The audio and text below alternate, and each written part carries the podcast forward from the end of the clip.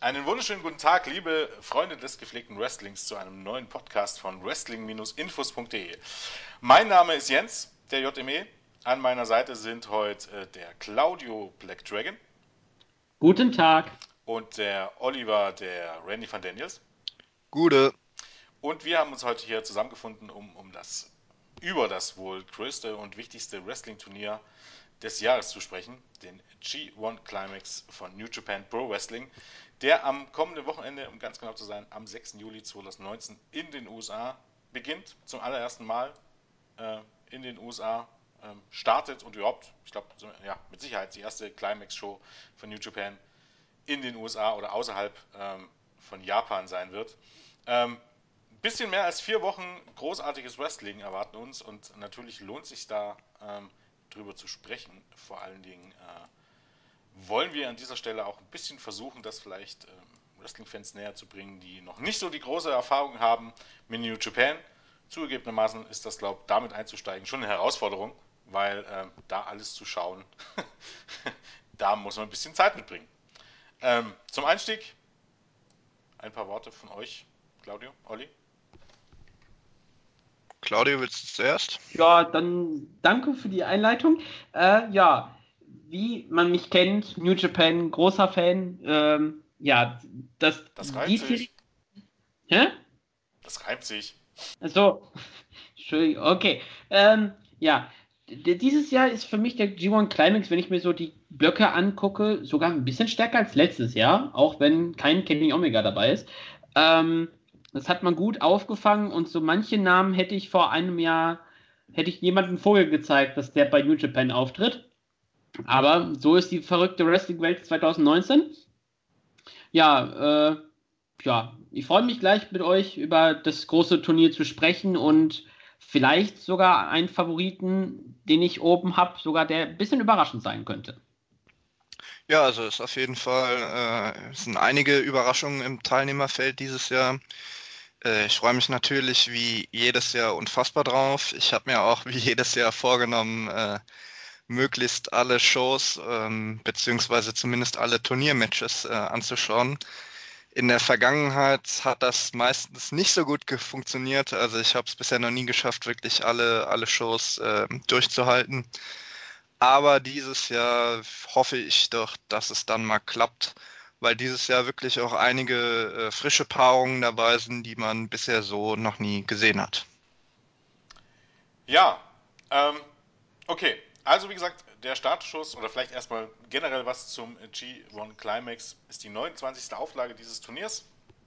Das gibt es also schon in äh, dieser oder ähnlicher Form schon ein paar Jährchen. Ähm, Konzept ist relativ einfach. Ähm, jeweils zehn Wrestler werden in einen Block eingeteilt, also zweimal zehn Wrestler in Block A und Block B. Ähm, jeder tritt gegen jeden an und am Ende werden die beiden Finalisten mit der größten Punktzahl, ein Sieg gibt zwei Punkte, ein Draw gibt einen Punkt, eine Niederlage logischerweise keinen Punkt. Und ähm, im Finale werden dann die beiden Blocksieger am 12. August in Tokio, in Tokio Japan aufeinandertreffen. Der Sieger dieses Turniers wird ähm, ein Titelmatch seiner Wahl beim ähm, Wrestle Kingdom am 4. Januar 2020 bekommen. Ähm, Im Normalfall ist es natürlich die IWGP Championship, auch wenn es ähm, theoretisch ja auch ein anderer Titel sein kann, oder, Claudio? Äh, ja, sogar, jetzt muss ich gerade überlegen, Nakamura hat nicht um den IC angetreten, das war ja wegen der Main Event Tauschgeschichte. Ja, genau. Ja, beim New Japan Cup ist Nakamura hat da mal seinen äh, genau. Titelkampf für die äh, IC-Titel verwendet, aber beim G1 ist bisher immer, weil es ja quasi auch der Main Event Spot ist, also ähnlich wie bei WWE, wenn man den Rumble gewinnt, dann im Main Event von Mania steht, steht man bei New Japan eben, wenn man den Climax gewinnt, im Main Event von Wrestle Kingdom und da steht eben in der Regel dann die IWGP Heavyweight Championship. Ja. Ähm, der Sieger bekommt auch einen schicken Koffer, den er ähm, mit dem Vertrag, also erinnert vielleicht ja, mehr oder weniger zufällig ein bisschen an Money in the Bank, der dann meistens auch Ende des Jahres nochmal verteidigt wird. Gegen irgendjemanden wird dieser Spot dann nochmal aufs Spiel gesetzt. Und ja, in den letzten Jahren hat sich eigentlich der G1 Climax wirklich zu irgendwie einem Monat des herausragenden Wrestlings entwickelt, weil ähm, ich glaube, in keinem Zeitraum gibt es innerhalb von so kurzer Zeit so viele Matches auf absolutem Weltklasse-Niveau. Also wirklich täglich quasi.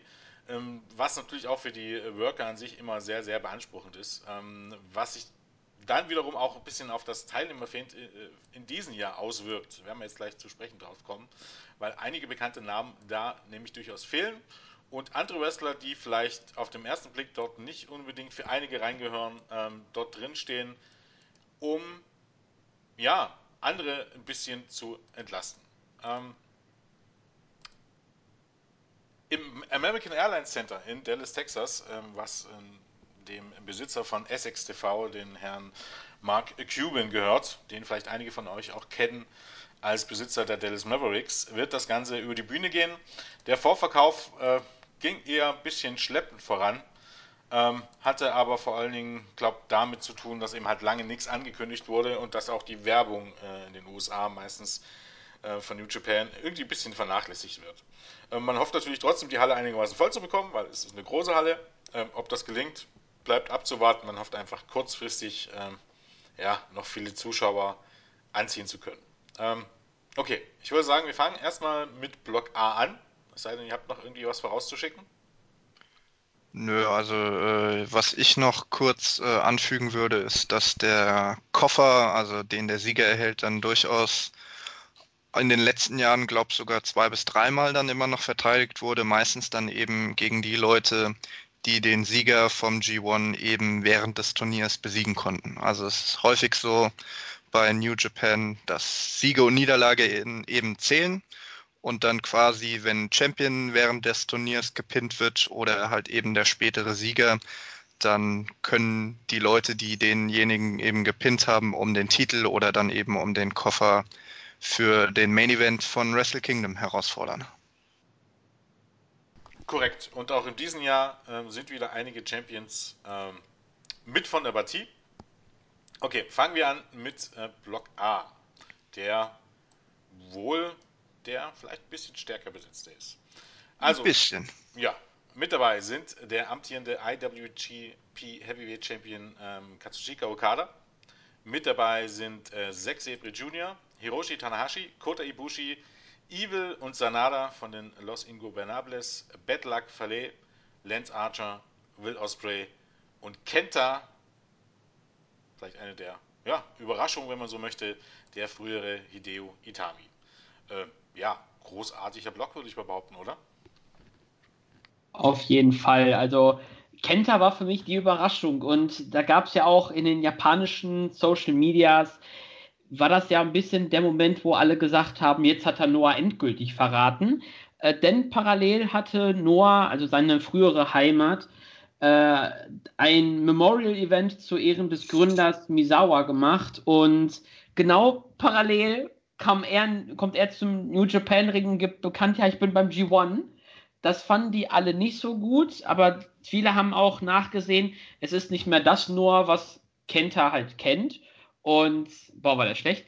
Ähm, ja, und deswegen haben ihm das manche übel genommen. Ansonsten äh, Will Osprey als allererster amtierender, nee, warte, was war das nochmal das Besondere? Er war, achso, der ist der erste, der im New Japan Cup Best of Super Juniors und G1 in einem Jahr auftritt. Genau. Ähm, als Champion waren zuvor äh, Jushin van der Leiger und äh, Finn Balor bzw. Prince David im G1. Und also ja, ansonsten. Junior Heavyweight Champion. Genau, genau. Wenn man so möchte, das Äquivalent für ähm, Neueinsteiger. Obwohl es ein bisschen der, zum Cruiserweight-Title, wobei das Standing der Junior Heavyweight Championship bei New Japan ein bisschen anderes ist als äh, der Cruiserweight-Title bei WWE, zugegebenermaßen. Genau. Ja. Dazu kann man noch kurz sagen, dass es jetzt auch wirklich das erste Mal seit Jahren ist, dass wieder äh, Juniors dabei sind. Also ganz früher gab es halt, äh, Claudio hat es ja schon mal angesprochen, Liger war schon mal dabei. Ich glaube auch damals äh, Minoru Tanaka war schon mal dabei und eben vor ein paar Jahren dann, als er den Bullet Club gegründet hat, auch Prince David. Aber seitdem waren eben auch keine Juniors mehr dabei. Genau. Ähm, ja, neben dem IWGP Heavyweight Champion Okada sind äh, in diesem Block auch noch der ähm, Ja, wer ist noch als Champion dabei? Äh, Äh, Zack Saber. Jr., Der Junior Heavyweight Champion. Und das war's, glaube ich, in dem. Ja. oder? äh, Zack Saber Jr. hat ja noch seinen äh, British Ja, Heavyweight okay, ja, Genau. Titel ja. von, von Revolution Ja. Pro. Also da gibt's ja dann auch immer mal ähm, quasi, dass, dass die Titel von Rev Pro bei New Japan äh, verteidigt werden. Also Erst in der letzten Woche wieder. Ähm, genau. Das könnte halt theoretisch dann auch der Fall sein, wenn Zack Saber Jr. während dem Turnier eben besiegt wird, dass ihn dann für den äh, Titel von Rev Pro diejenigen Leute herausfordern werden. Genau. Also man muss auch sagen, bei Osprey rein theoretisch zumindest, naja, okay, okay, Ibushi und Kenta wird man ja wahrscheinlich nicht mehr zu den, äh, zu Junior Heavyweight checken, man weiß es nicht ganz genau. Deshalb, äh, ja, dürften seine Niederlagen wahrscheinlich gar nicht unbedingt in Titelmatches münden, wobei ähm, Okada, man kann da stark davon ausgehen, dass Okada gegen irgendeinen dieser Leute verlieren wird Genau. ähm, und äh, den Titel dann im Laufe des Jahres nochmal verteidigen wird gegen einen. Welchen? Ja, ein bisschen sollte man vielleicht über die Favoriten sprechen. Hm, Ist hier gar nicht so einfach, wie ich finde. Ähm, also von, von den Top-Favoriten, logischerweise, ne, natürlich ähm, Katsushika Okada, ähm, Hiroshi Tanahashi, Kota Ibushi äh, und auch Will Ospreay muss man auf den Zettel haben. Ähm, wobei eben halt, ja, ich weiß nicht, eine Überraschung, man weiß es nicht hundertprozentig, aber rein vom Standing kann man eben halt auch noch jemanden auf ein anderes Level befördern. Also Kenta, Zack Sabre Jr. und selbst äh, Sanada und Evil. Komplett abschreiben sollte man die nicht. Zumindest äh, wären, wären das Kandidaten für eben halt eine große Überraschung, wenn man denn eine bringen möchte. Ähm, mein Favorit in diesem Jahr ähm, für das Finale, oder was heißt, um, um, um den Sieg in Block A, sagt man erstmal so, sind äh, Kota Ibushi und Will Ospreay. Puh, also Will Ospreay sehe ich ehrlich gesagt nicht so als Favorit. Also es gibt ja einige, die, die jetzt meinen, also er hat ja auch ein herausragendes Jahr bisher gehabt, äh, zu Recht bei einigen auch als MVP des bisherigen Jahres gehandelt worden. Und ähm, gerade äh, weil er dann jetzt auch ähm, theoretisch der Erste sein könnte, der das Best of Super Juniors und den Climax im selben Jahr gewinnt, könnte man ihn natürlich äh, pushen, vor allen Dingen, weil er auch von seiner Größe her äh, prädestiniert ist, später mal in die Heavyweight Division aufzusteigen. Aber ich glaube, gerade weil er noch ein Junior ist, ähm, wird er eben nicht ins Finale kommen, sondern er wird eine gute Rolle spielen. Äh, er wird sicher auch äh, von den Matches her, werden seine Matches die, die höchste Qualität haben. Aber ich glaube jetzt nicht, dass er zu den zwei, drei äh, gehört, die am Ende im Block ganz oben stehen, sondern einfach, weil er als, als Junior, sage ich mal, tun ihm die Niederlagen, tun seinem Standing eben nicht so sehr weh. Deswegen glaube ich nicht, dass er ganz vorne mit dabei spielt. Ähm, genauso wenig glaube ich, dass bei Okada oder Tanahashi, die werden natürlich wie immer äh, oben mitspielen, weil sie eben die beiden größten Namen der Promotion sind. Aber im Block A habe ich als ganz klaren Favorit auf den Finaleinzug äh, Kota Ibushi. Ja, also das haben ja auch viele einige ähm, gesagt rund um das IC-Match bei Dominion, dass der Verlierer sozusagen den G1 gewinnt. Ähm, deswegen bin ich persönlich vorher davon ausgegangen, dass Ibushi seinen Titel verteidigt gegen Naito. Äh, ja, jetzt nicht mehr. Ähm, ja, ich habe auch Ibushi als Favoriten auf dem Zettel und vielleicht noch als kleine Überraschung, weil er so ein bisschen abfällt, weil man halt die große Unbekannte ist, Kenta. Er ist sein Debüt und äh, er ist halt ein großer japanischer Name und mich würde es dann nicht überraschen, wenn er, sage ich jetzt mal, Tanahashi äh, pinnt und auch Okada schlägt, damit er zumindest ein Titelmatch kriegt. Ähm, ich würde ihn als Geheimfavoriten sozusagen fürs Finale sehen. Den ganz großen Wurf schafft er wohl, denke ich, nicht. Ähm, ja, aber wie gesagt, Ibushi vorne, Osprey habe ich auch vorne. Bei Evil finde ich interessant, ob man ihn dieses Jahr stärker macht als Sanada. Äh, ich glaube, letztes Jahr hat, also zumindest im New Japan Cup, hat ja Sanada ziemlich groß was gerissen. Ob jetzt Evil wieder an der Reihe ist, ich weiß es nicht, aber man deutet ja sowieso momentan an, dass er vielleicht LRJ verlässt. Genau. Ähm, ja, ansonsten kann man ja auch noch erwähnen, wir haben Bad Luck Fale und Lance Archer in der Gruppe, sage ich jetzt mal. Zu vernachlässigen. ja, wobei, ich glaube, Lance Archer mit den richtigen Leuten noch gute Matches machen kann. Also ich finde ihn auf einer höheren Ebene als Fale, weil äh, ja, es ist Bad Luck Fale. Der Typ, jeder, wer schon mal ein Match von ihm gesehen hat, weiß, wie alle seine Matches aussehen. Und ich hoffe, dass man ihn nicht so wie letztes Jahr Tamatonga seine ganze Zeit die Matches per DQ verlieren lässt. Ähm, ja, ansonsten, ja, wie ihr beiden schon gesagt habt, Ibushi für mich auch Favorit. Ja gut, bei Kenta muss ich nochmal kurz einhaken, weil da habe ich jetzt eigentlich bisher noch nichts äh, zu gelesen. Also ist es denn bestätigt, dass er wirklich einen längerfristigen Vertrag mit New Japan unterzeichnet hat? Oder weiß man da noch nichts Genaues? Ähm, also ich habe bisher nichts gehört. Also ähm, ich kann mir eben halt auch durchaus vorstellen, dass er erstmal auf Free Agent macht. Also dass er wirklich einen Vertrag hat. Ich zumindest bisher noch nirgends gelesen. Ich auch noch nicht. Weil ich hätte mir jetzt auch vorstellen können, er wollte jetzt halt quasi einfach äh, bei seiner Rückkehr nach Japan einfach mal den G1 bestreiten und könnte ja danach immer noch mal äh, zu Noah zurückkehren. Also 2016 hatten wir auch, dass äh, Marufuji und Nakajima von, von Noah beide den G1 geworkt haben. Ähm, Marufuji hatte ja, glaube ich, auch im Verlauf des Turniers gegen Okada gewonnen und dann später noch ein äh, IWGP Heavyweight Championship Match deswegen erhalten bei New Japan. Und sowas ähnliches könnte ich mir halt dieses Jahr auch mit äh, Kenta vorstellen, dass er eben nur den G1 workt und danach vielleicht doch wieder zu Noah zurückgeht. Naja, ja. ich kann mir, wie gesagt, durchaus vorstellen, dass er einfach ähm, mehr oder weniger den Free Agent gibt.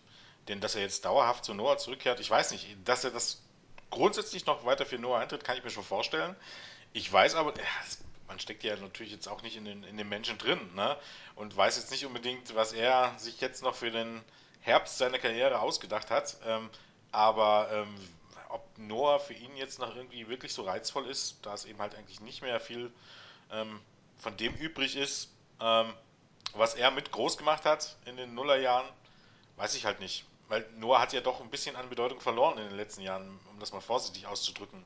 Ja, aber sie sind jetzt zumindest wieder aus der gröbsten Krise rausgekommen, ja, die letzten zwei, ja, drei Jahre. Das sicherlich, aber sagen wir mal so, ähm, es ist dann eher aufs, aufs Treppchen der Top-Promotions in, in, in, Japan schafft man es trotzdem, glaube ich, im Moment nicht. Mit nee. ihm vielleicht wieder, man weiß es nicht, aber es bleibt eben halt auch ein bisschen abzuwarten, wie das jetzt äh, wird, in welcher Form er auch ist, ne? in ähm, körperlicher Form, aber auch ähm, ja, ähm, was die Motivation angeht, wird das, glaube ich, schon sehr spannend. Auf seine Matches bin ich auf jeden Fall mit am meisten gespannt aus dem Block. Also so viel kann man auf jeden Fall sagen. Also ähm, Osprey habe ich eben halt auch mit als Favoriten auf den Finaleszug in, im, aus zweierlei Gründen, die relativ offensichtlich sind eigentlich äh, mit auf dem Zettel. Erstens, wenn Block B, wenn es da auch ein bisschen so einen Favoritensieg gibt, ne, dann hätten wir möglicherweise wieder Ibushi gegen Naito.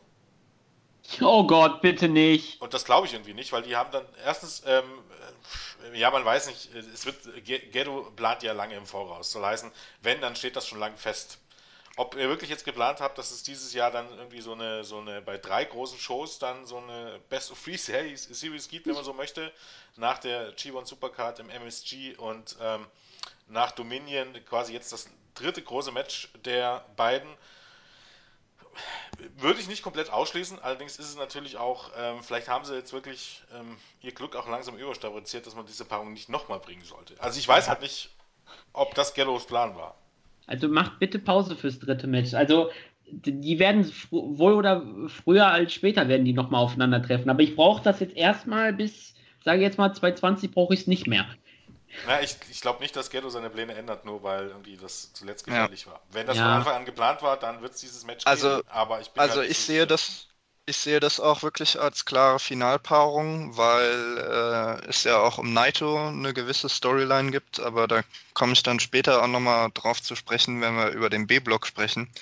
Aber ich sehe das halt auch wirklich äh, als klare Finalpaarung. Zum einen äh, wegen der Entwicklung von, von Naito und äh, Ibushi und zum anderen eben, weil man damit jetzt quasi dann das dritte große und quasi das Entscheidungsmatch, weil bisher hat ja jeder ein Match gewonnen, weil man dann jetzt quasi das dritte Entscheidungsmatch dann eben innerhalb eines Jahres hätte.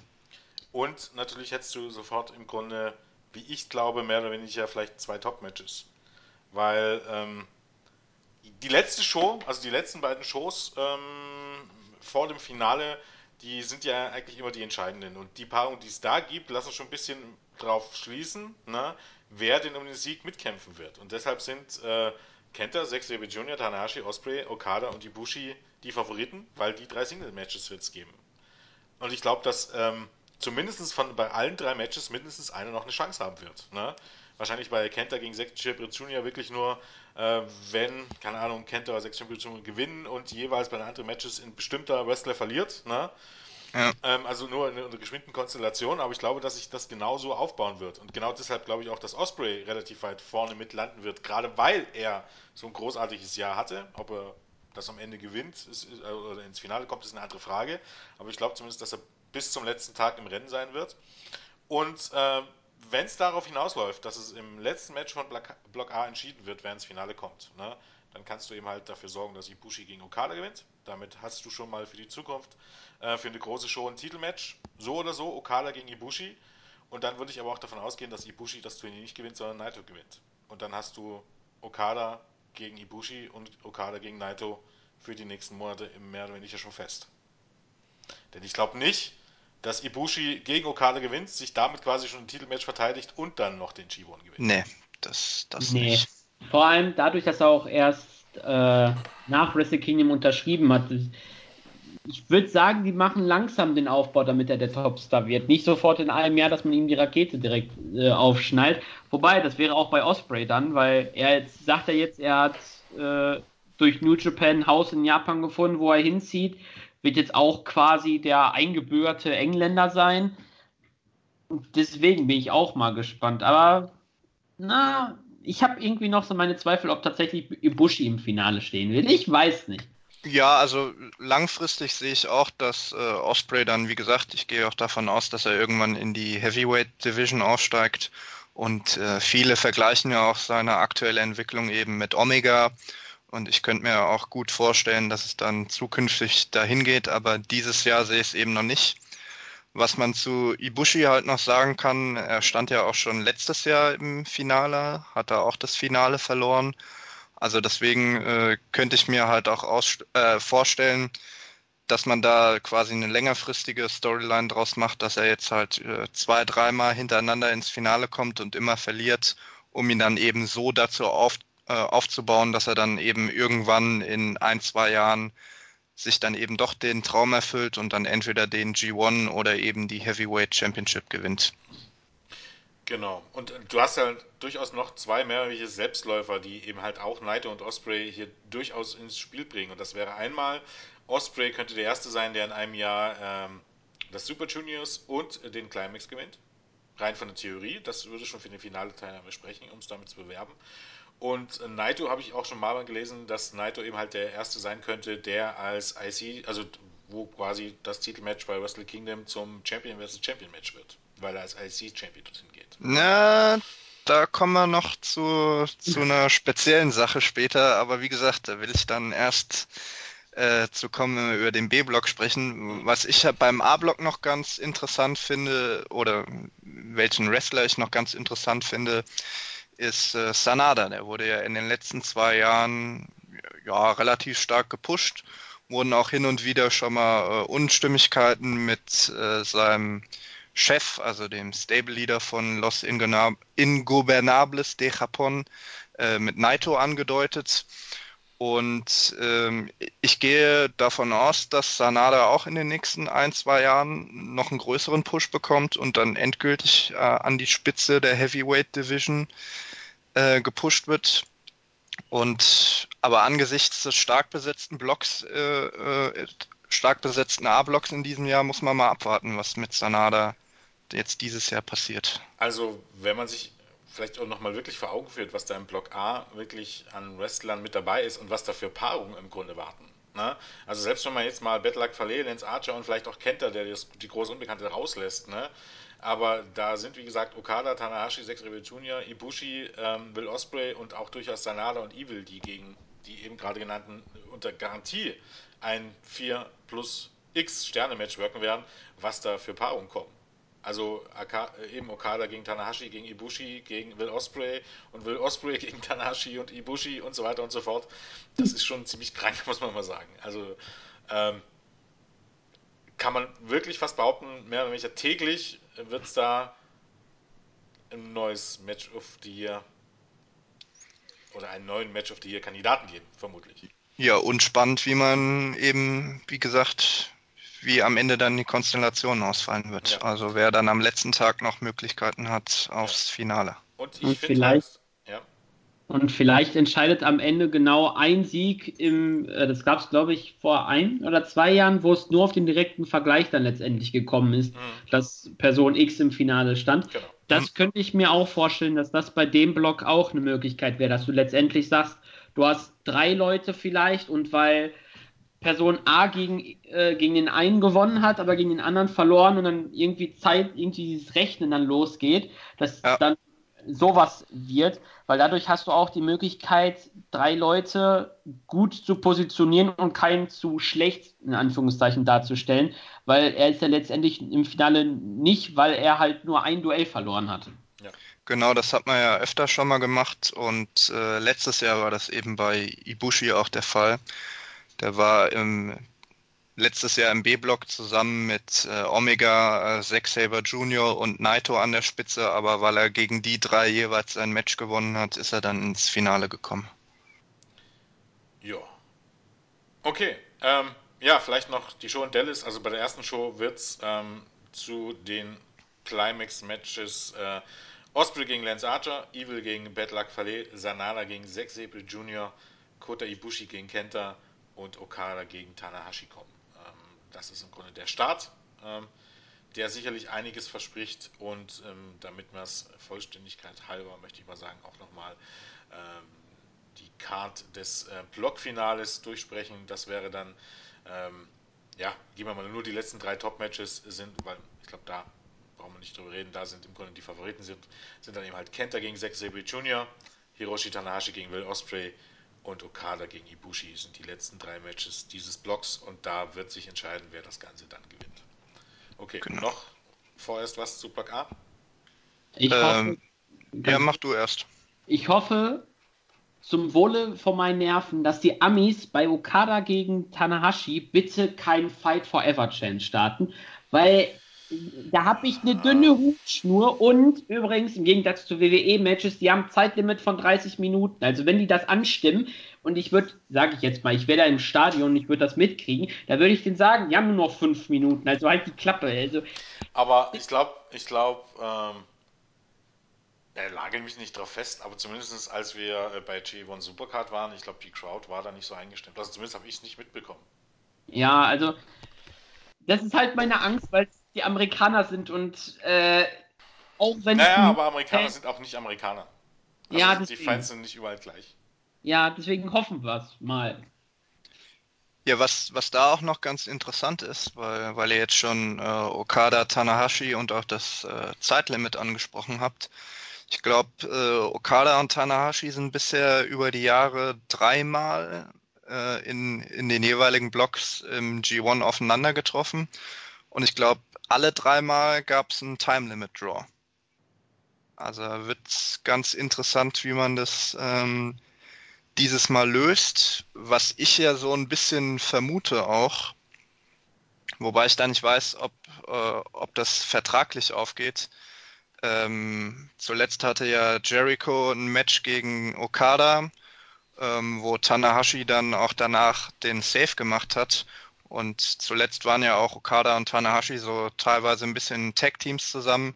Ich könnte mir vorstellen, dass man ähm, quasi bei der Show irgendwie Jericho auftreten lässt, um das Match entweder zu sprengen oder eben nach dem Match eine Attacke auf beide zu starten. Nur weiß ich da jetzt nicht, ob er in den USA für New Japan auftreten darf oder ob das auch von AEW untersagt ist, weil bei äh, kommen wir auch noch gleich zu. Äh, Im Block B ist ja auch John Moxley, der frühere Dean Ambrose, der darf ja beispielsweise nicht bei der Show in Dallas auftreten. Aber ich kann mir durchaus auch vorstellen, dass es hier ähm, einfach einen Unterschied darin gibt, ob die von Anfang an schon angekündigt sind ne, oder ob die dann spontan auftreten. Könnte mir schon vorstellen, dass das einen Unterschied macht. Ähm, und natürlich muss man auch dazu sagen, genauso könnte das auch bei der letzten Show passieren. Ja, also habe ich auch. Tanashi ist nicht im Finale. Nach seinem Random Tag Team Match wird das Licht ausgemacht. Ja. Video, Jericho, Attacke und dann hast du für, keine Ahnung, ob du es wirklich bis Wrestle Kingdom ziehen willst. Vermute ich ganz stark mal irgendwie. Also wäre ja. meine Vermutung. Wobei, ja. kann ja natürlich auch King of Pro Wrestling sein oder Power Struggle, theoretisch. Kommt darauf an, wie AEW das auch möchte. Die können ja ein bisschen sagen, nee, ich mach's lieber vorher, je nachdem. Ja. Könnte passieren, ja. Okay, kommen wir zu Block B. Ähm, da sind mit dabei der IWGP Intercontinental äh, Champion Tetsuya Naito. Da sind mit dabei der amtierende Never Openweight Champion Tomohiro Ishii. Äh, Juice Robinson ist dabei, Toru Yano ist dabei, Hiroki Goto ist dabei, Jay White ist dabei, Jeff Cobb ist dabei. Zum Zeitpunkt der Aufnahme wissen wir noch nicht, ob der vielleicht der amtierende ROH World Champion ist. Ähm, Jingo Takagi ist dabei, Taichi ist dabei und der amtierende IWGP United States Champion John Moxley, vielen wohl eher noch als Team Ambrose bekannt. Ja, auch kein schlechter Block, aber dann doch irgendwie ein bisschen, ja, sagen wir so, Bad Luck Verley und Lance Archer ist jetzt nicht das Gelbe vom Ei. Hat man schon. Aber ich glaube, mit Toriano und Taichi nochmal. Hey, hey, hey, hey, hey. Nichts gegen Toriano hier. Doch, sehr viel gegen Toriano. Zumindest im, im äh, G1 Climax habe ich da sehr viel. Also können wir ja dann vielleicht noch kurz drüber reden, äh, reden später, oder wollen wir es gleich drüber machen, warum Toriano hier mit drin ist, ähm, um den Wrestlern eben halt auch eine Auszeit zu geben, damit die nicht äh, quasi nicht ähm, fast jeden Tag ein anderes Top-Match auf Top-Niveau zeigen müssen. Ähm, ist Jano mit drin, dann kann man mal Comedy-Match zeigen, ähm, was dann schnell vorbei ist. Bin ich aber der Meinung, dass, dass die Idee dahinter aus zweierlei Hinsicht ein bisschen fragwürdig ist. Erstens, wo ist denn die Auszeit in Block A? Wo eigentlich wesentlich, also mal abgesehen von Zack Sabre Jr., sind eigentlich die Wrestler in Block A fast eher dafür bekannt, dass sie sich killen. Als die in Block B. Na gut, Ishii ist im Block B. Ja. Ja, Ishii und Naito, äh, gut, das sind jetzt nicht unbedingt die, die und, und Moxley, die die sanfte Tour wirken, aber ähm, ja, aber, aber potenziell sind ja mehr Leute dabei, die äh, sich nicht, also nicht hundertprozentig dafür bekannt sind, sich äh, jeden Tag zu killen. Aber gut, das wird vielleicht wirklich durch Ishii und Naito wieder aufgehoben, also von daher gleicht sich das wieder aus. Ich bin ja der Meinung, das könnte man ja vielleicht mal zur Diskussion stellen, dass man äh, das mit den Auszeiten ganz anders realisieren kann.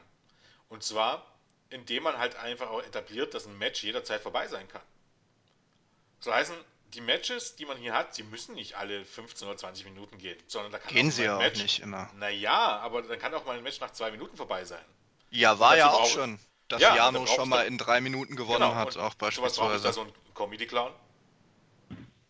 Naja, Wo also. niemand im Grunde weiß, warum der überhaupt da drin steht, weil er sich das, das über das Jahr hinsehen, äh, gesehen ja eigentlich na, na, na, na, na, na, na. hervortut.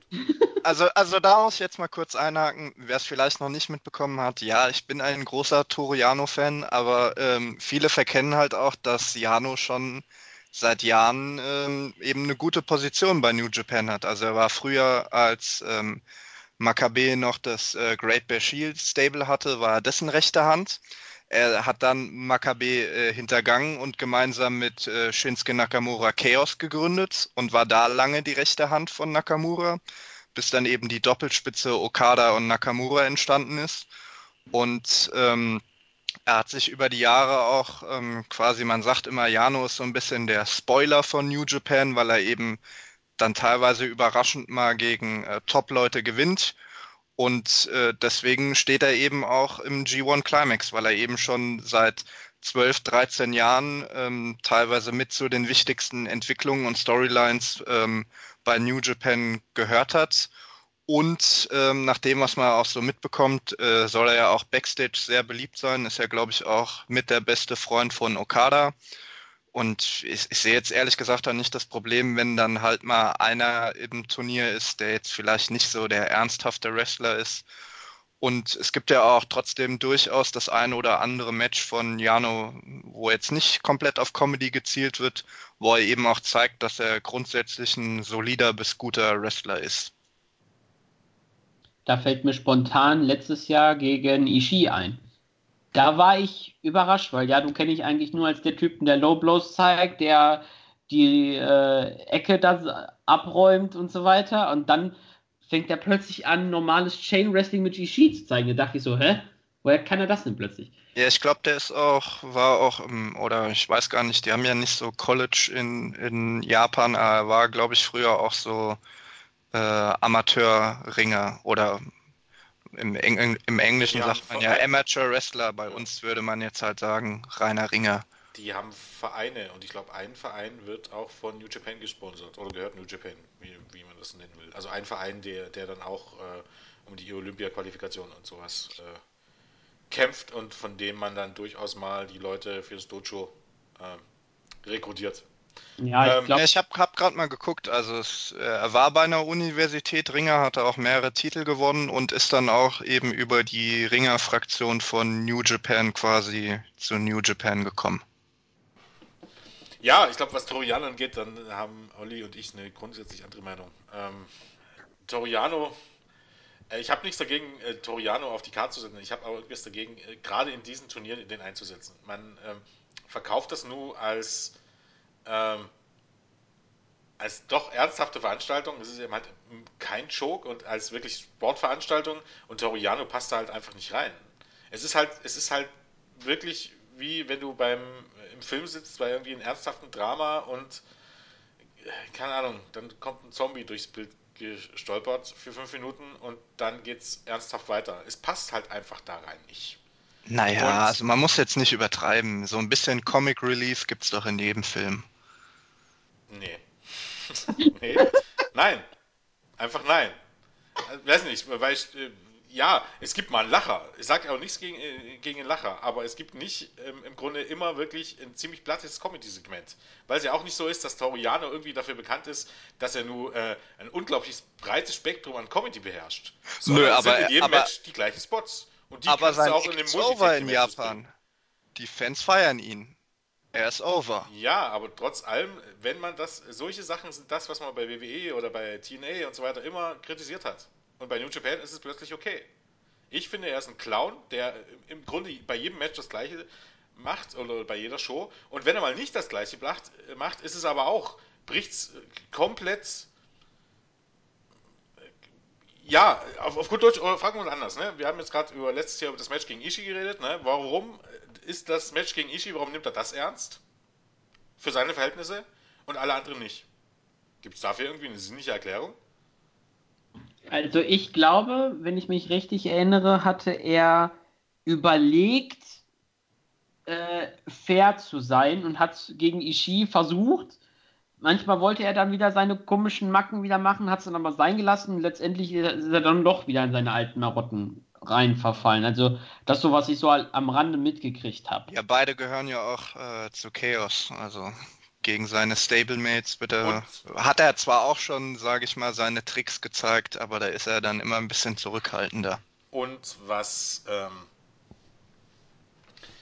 ähm, was die Tatsache angibt, dass er ab und zu mal eine Überraschung bringt, auch das finde ich eher negativ. Weil das Letzte, was eigentlich theoretisch irgendjemand, wenn man es wirklich ernsthaft betrachtet, das Letzte, was irgendjemand gebrauchen kann, ist, ein, ist eine Niederlage gegen jemanden wie Toriano. Nicht, unbe nicht unbedingt, weil der halt ein Comedy-Charakter ist, sondern wer im Jahr 2019 noch nicht äh, ähm, weiß, wie äh, Matches von Toriano ablaufen, der muss ja ein kompletter Vollidiot sein. Ja, Also wer sich bis heute noch nicht darauf eingestellt hat, was er bei Tori- Toriano erwarten kann und sich von dem überrumpeln lässt, der muss ja irgendwie komplett in einer anderen Welt Ist einfach nur ein Meister seines Fachs und das Was ist sein Fach? Eine DVD in die fucking Kamera halten und das Ringpolster entfernen? Also wie gesagt, ich habe nichts gegen Toriano, auch nichts äh, bei den Shows, aber doch bitte irgendwie in einem Eight-Man-Take-Team-Match irgendwie am Anfang der Show und nicht in diesem Turnier. Ich habe selbst im New Japan Cup, wenn er dort in der ersten Runde rausfliegt, ist mir das auch Wurst. Aber ich muss nicht wirklich jeden Tag mehr oder weniger den gleichen Spot sehen, immer und immer wieder. Wenn es wirklich, wenn er wirklich comedy-mäßig irgendwie vielfältig wäre, würde ich dagegen nichts sagen. Aber und ich finde es ja auch okay, dass der Ober ist und ich finde es auch okay, dass man ihn bringt, um aufzulockern. Aber warum er jetzt in dem Climax steht, wenn man eigentlich das, zu was er dort drin steht am Ende des Tages, ne, um anderen Wrestlern eine Auszeit zu geben, weil man das ja auch anders realisieren kann. Und zwar so realisieren kann, dass man, dass man wirklich Mehrwert hat. Also einen Mehrwert sehe ich bei Toriano, abgesehen davon, dass, dass äh, andere sich schon nicht. Ne? Und das schon könntest du eben halt auch mit mehr Matches bringen, die schnell zu Ende sind. Und du würdest allen anderen Matches, ne, wenn du das mehr etablierst, indem du eben halt aller zwei Shows wirklich mal in einen halben Squash bringst, würdest du etablieren, dass wirklich ein Match jederzeit vorbei sein kann. Dass du nie weißt, ob die nächste Aktion nicht das letzte ist und dass nicht immer alles 20 äh, Minuten, 25 Minuten gehen würde.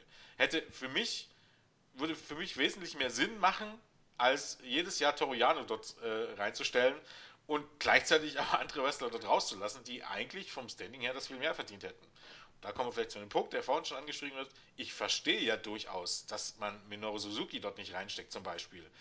Oder ähm, Kojima, ne?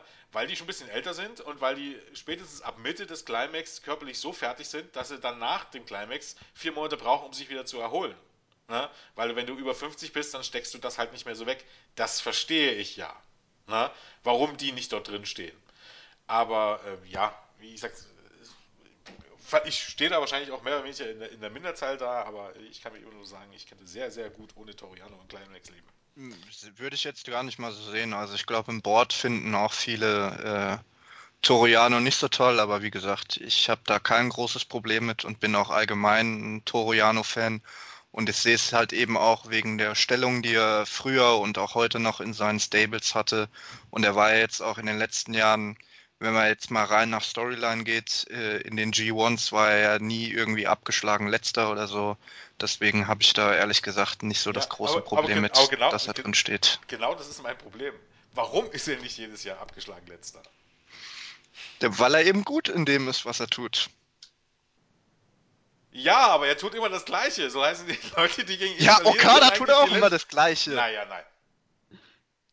Wer gegen Toriano verliert, obwohl der wirklich bei jedem Match im Grunde dieselbe Show abzieht. Der ist auf dem Niveau von Dolph Ziggler. Von ADS Ziggler, der sich jedes, bei gefühlt mal eine Zeit lang von jedem Match irgendwie ablenken ließ durch Eintrittsmusik und weiß ich was nicht und sich einrollen ließ. Das ist genau dasselbe. Und wenn man es anderswo äh, irgendwie kritisiert, muss man es ja auch kritisieren. Also, wie gesagt, da ist mir ein Bad Luck Fale und ein Lance Archer und so weiter und so fort äh, wesentlich lieber als ein Toriano. Ganz ja, einfach, da haben, wir, halt haben wir halt unterschiedliche Meinungen, ja. aber dann machen wir jetzt mal weiter im Block B. Ähm, ja, okay. Äh, was sonst noch? Es ist halt ja. ein bisschen. Ja, wer sind die Favoriten? Eigentlich kann man es fast, fast zusammenbrechen auf Naito, äh, Jay White und John Moxley, oder? Also Moxley glaube ich ehrlich ja. gesagt nicht. Na, ich bin mir relativ sicher, dass Moxley bis zur letzten Minute, bis zur letzten Show vielmehr, ähm, im Rennen um den Sieg sein wird. Ja, ja. aber ich glaube nicht, dass er eine realistische Chance hat, ins Finale zu kommen. Also ich habe schon gelesen, dass, das ist Gerüchte und so gibt es viele, dass man äh, drüber nachgedacht haben soll, Okada gegen Moxley zu bringen. Also ich kann Ich glaube aber nicht dran, weil Ghetto zu lange vorausplant als dass er irgendwie alles nochmal umwirft. Auf der anderen Seite muss man ja auch sagen, ja gut, aber selbst, selbst im März hat man es noch nicht gewusst, dass äh, der Abgang von Omega ja doch viel durcheinander gewirbelt hat. Aber ähm, auch im März war ja noch nicht abzusehen, dass Moxley irgendwie mal im New Japan landet. Deshalb halte ich das auch eigentlich Chance von 0,1% wahrscheinlich, um ehrlich zu sein. Aber ähm, zumindest habe ich es irgendwo mal gelesen. Aber ich glaube auch nicht, nicht was, was man sonderlich ernst nehmen muss. Ähm, ja, wenn man jetzt nur von der letzten Show ausgibt, also wirklich von der letzten Show von dem Finale ausgibt, dann ähm, haben wir da die Matches Ishii gegen Taichi, Toriano gegen Jeff Cobb, äh, Goto gegen äh, Shingo und dann Choose Robinson gegen John Moxley und Naito gegen Jay White. Und das würde bedeuten, dass Moxley eben halt dieses vorletzte Match gewinnt, in dem Moment wahrscheinlich der Sieger ist Und dann ist es wahrscheinlich abhängig von Naito gegen Jay White, wer da gewinnt. Und ähm, Könnte so kommen. der Ja. Konstellation würde ich mal stark davon ausgehen, dass es ähm, Naito sein wird. Ich weiß nicht, ob Jay White. Man muss es Ghetto halt zutrauen. Wenn der sich mal irgendwie bei jemandem festgebissen hat und den krampfhaft pushen will, dann zieht er das auch durch. Und derjenige scheint im Moment eben halt Jay White zu sein. Ja, das stimmt. Also, wenn ich Zettel habe, zumindest Teilnahme, ist äh, Goto. Oh, Meinst du? Weil äh, ich als Omega den äh, er schafft nie den großen Wurf. Ich weiß nicht, wie oft er den äh, IWGP Heavyweight Title versucht hat zu gewinnen. Ich glaube, fünf, sechs Titelmatches, die hat er alle verloren. Äh, deswegen war das auch diese große Geschichte mit, dass er jetzt zu Chaos kommt, weil er komplett quasi wieder verloren hat. Ähm, ja, ich, ich habe Taichi in diesem Blog. Also ich weiß gar nicht, wieso alle Leute das Match Ishii gegen Taichi so gefeiert haben von Dominion. Ich fand's tot langweilig. Ich, ich, ich mochte Taichi als Junior nicht. Am Anfang als Heavyweight fand ich ihn ja ganz interessant, aber jetzt ist er mittlerweile genauso langweilig und langsam wie als Junior. Ähm, sein dämlicher Spot, sich seine Hose auszuziehen. Wow! Oh, dann, dann, und dann denke ich mir jedes Mal, er gewinnt wahrscheinlich wieder beim Finale, beim letzten Tag, nur um ein Titelmatch gegen Ishii zu kriegen, der Ja. mal wieder diese komische Klette an der Backe kleben hat, die der Never Openweight Title ist. Von mir aus, gib ihm den, gib den Titel Shingo, weil dann hast du wenigstens einen Grund, den nicht nur als Junior zu bucken, sondern auch als Heavyweight. Und, oder gib ihn von mir aus wieder Kopf, keine Ahnung, aber gib ihn Ishii nicht. Ich sag, ich bin jetzt mal für Andy, wir wollen Ishii im Finale zumindest. Gib ihm wenigstens diesen einen Moment mal. Von mir aus kann er verlieren. Ähm, ja, ansonsten Naito für mich Favorit, auch dadurch, dass Wrestle Kingdom zwei Tage ist, ist es durchaus möglich, dass er am 4. Januar verteidigt er seinen IC-Titel und am 5. will er dann um den Heavyweight-Titel antreten. genau, darauf wollte ich auch vorhin hinaus, weil Wrestle Kingdom ja im nächsten Jahr zwei Tage hat. Deswegen, äh, das darf man nicht ausschließen, wobei ich persönlich wünsche mir, dass zumindest ein Main Event oder Co-Main Event das letzte Match von Liger sein wird, aber das ist nur äh, ein Wunsch von mir. Ansonsten bin ich gespannt, wie man Shingo darstellt, weil äh, er hat ja seit seinem Debüt genau ein Match verloren, das war das Finale im Best of Super Juniors. Der ist durch seinen Blocksieg äh, äh, ohne Niederlage rausgegangen. Äh, deswegen sehr gespannt, äh, auch wie, wie man White darstellt, weil er war letztes Jahr schon sehr knapp am Erfolg vom Blocksieg äh, nah dran. Ansonsten denke ich noch, dass John Moxley halt auch eine große Rolle spielen wird und im Gegensatz zu Jens denke ich, verliert er gegen Robinson, um ein Rematch aufzubauen, um den US-Title. Ja, ansonsten, Jeff Cobb kommt drauf an, ob er Ring of Honor World Champion ist oder nicht. Ansonsten denke ich, dass er, Jano und Taichi so die unteren drei im Block sein werden. Ähm, Juice und Goto in der Mitte und genauso mit Ishii und dass dann halt Naito, White, Takagi und Moxley so die oberen vier darstellen. Also da gehe ich äh, relativ stark mit Claudio konform. Nur bei Goto und Ishii sehe ich es halt so, der Zug ist abgefahren, dass man die nochmal groß pushen wird. Also da glaube ich nicht dran.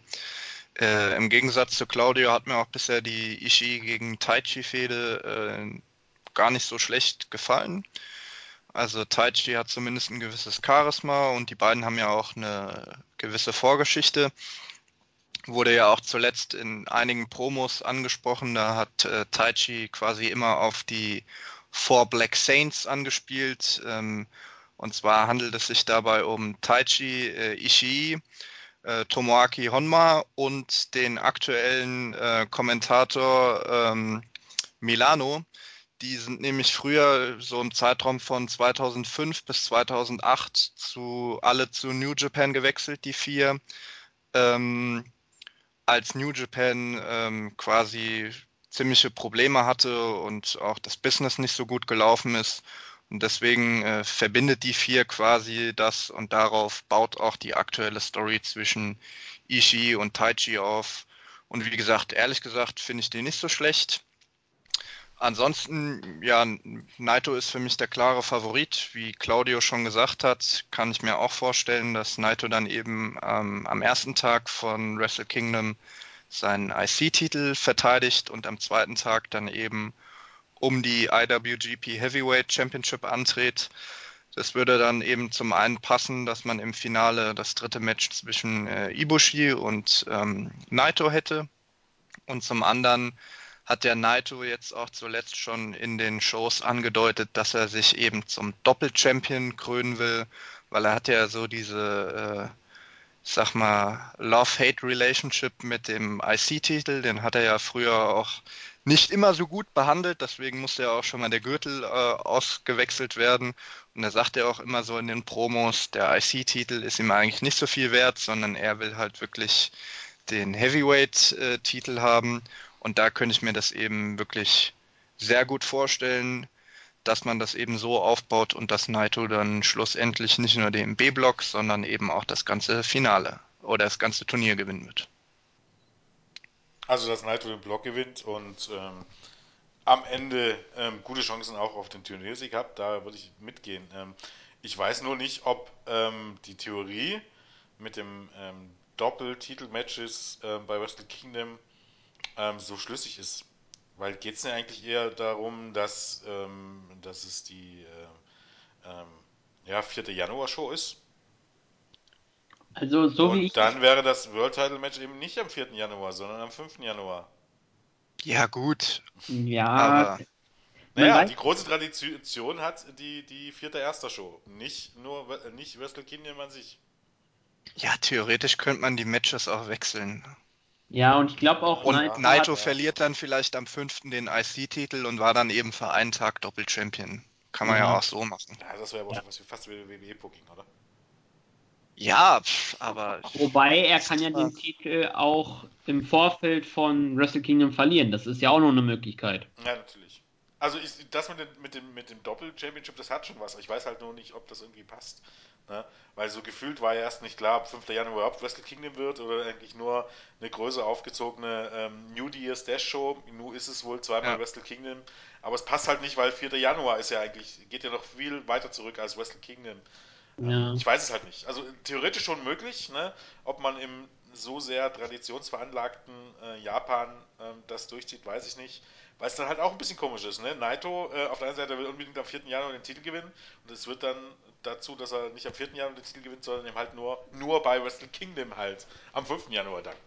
Ähm, aber gut, das wäre dann wahrscheinlich auch. Äh, ja, also da hat man zumindest relativ viele Optionen dann mit Naito sollte man ihn auch als Sieger bucken. Er könnte ja, wie gesagt, dann auch wirklich vorher den IC-Titel verlieren, aber da muss Naito, man nochmal abwarten. Naito ist gefühlt irgendwie so ähm, in der gleichen Rolle wie ähm, Ishii, ein Level drunter und ähm, auch Goto die letzten Jahre. Und, und, Nakamura vorher auch. Also eigentlich geht es in den letzten Jahren, in den letzten vier Jahren nur darum, wer zwischenzeitlich mal Champion wird, äh, damit Naito nicht durchgehend Champion ist.